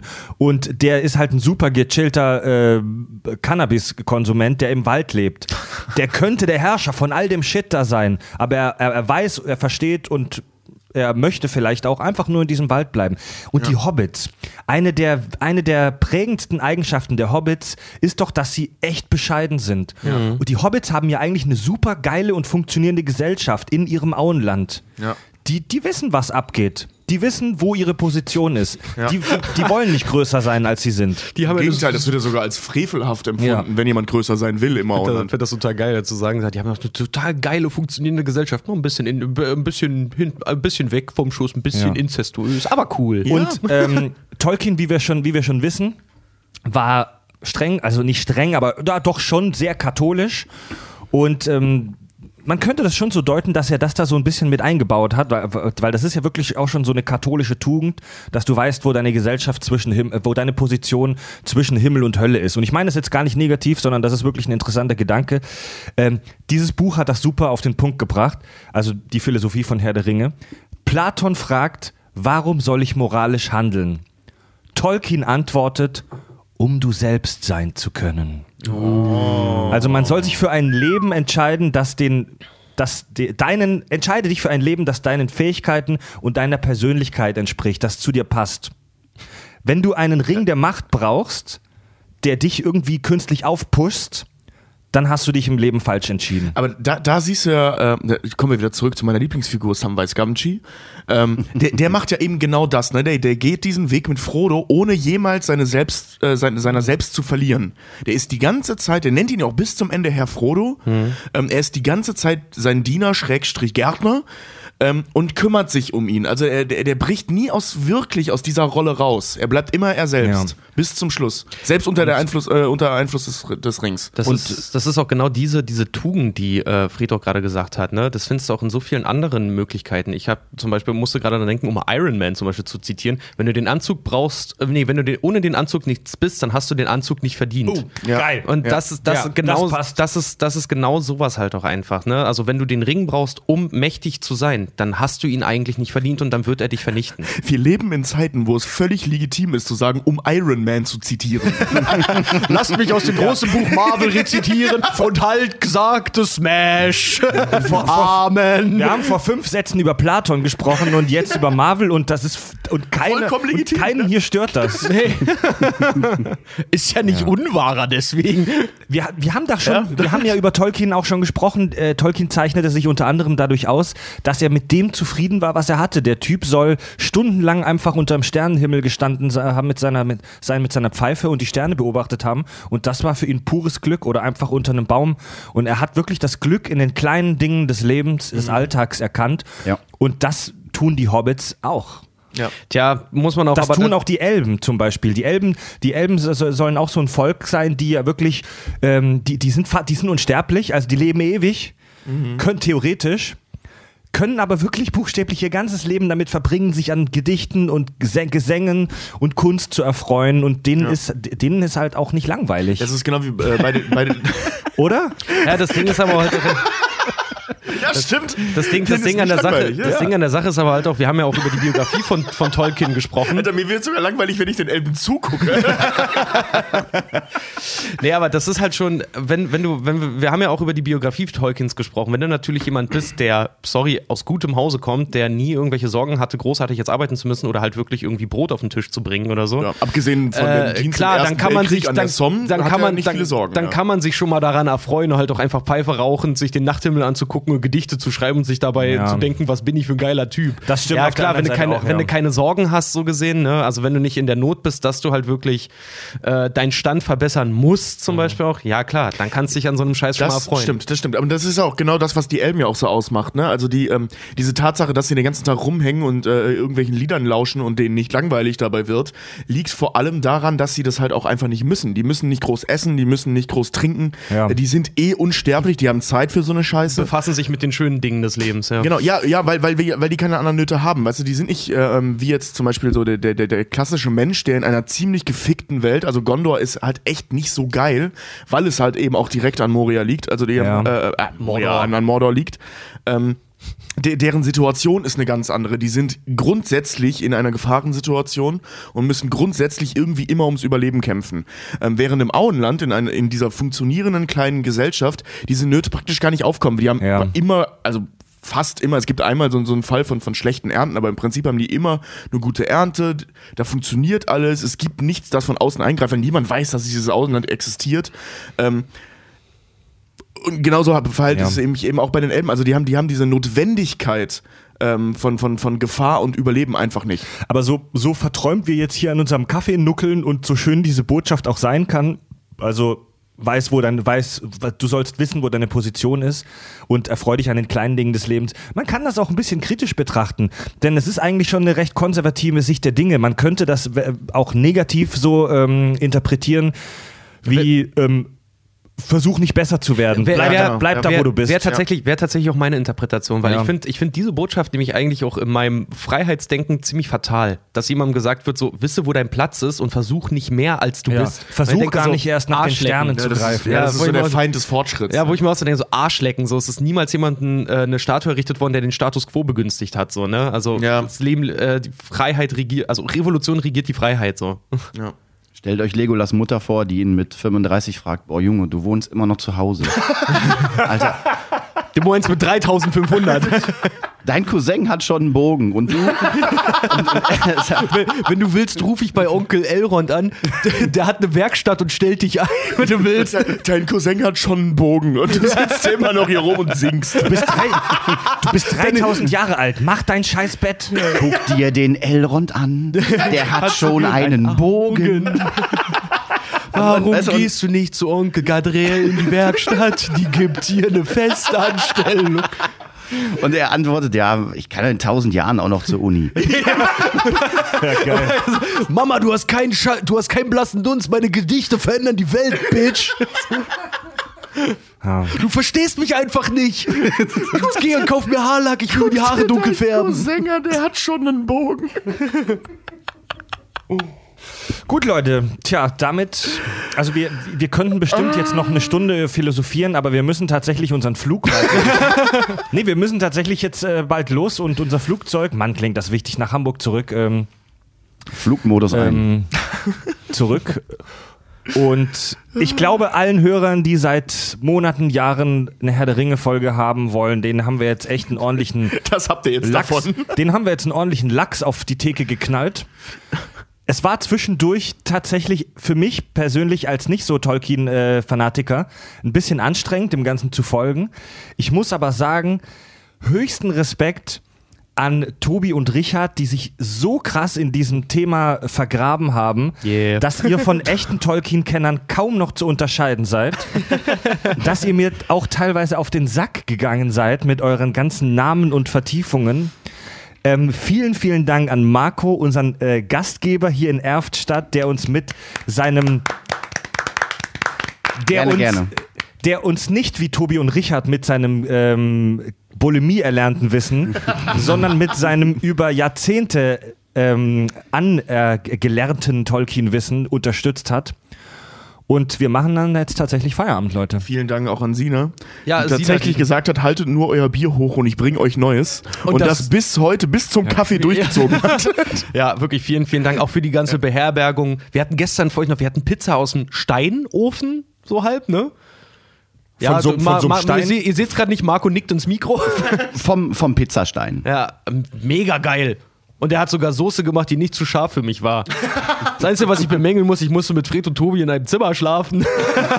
Aber Da kam das Lembasbrot dann wieder zum Vorschein. die Lembas Blähungen. Ein Bissen reicht für die ganze Nacht, du.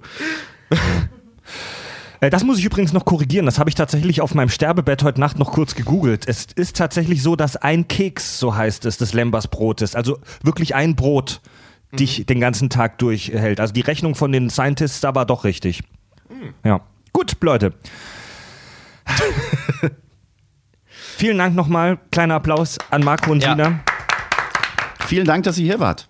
War Und, eine, ey, vielen, eine vielen Dank, dass du- sehr, sehr schöne Erfahrung. Vielen, vielen Dank, dass du mitgemacht hast auch so. Ich glaube, das ist auch so das erste Mal, dass jemand drei Folgen jetzt hindurch ein Thema mitgemacht hat.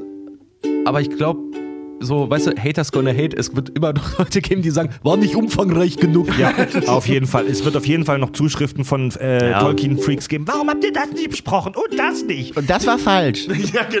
Fickt euch. Ja, Mann, einzige Antwort darauf.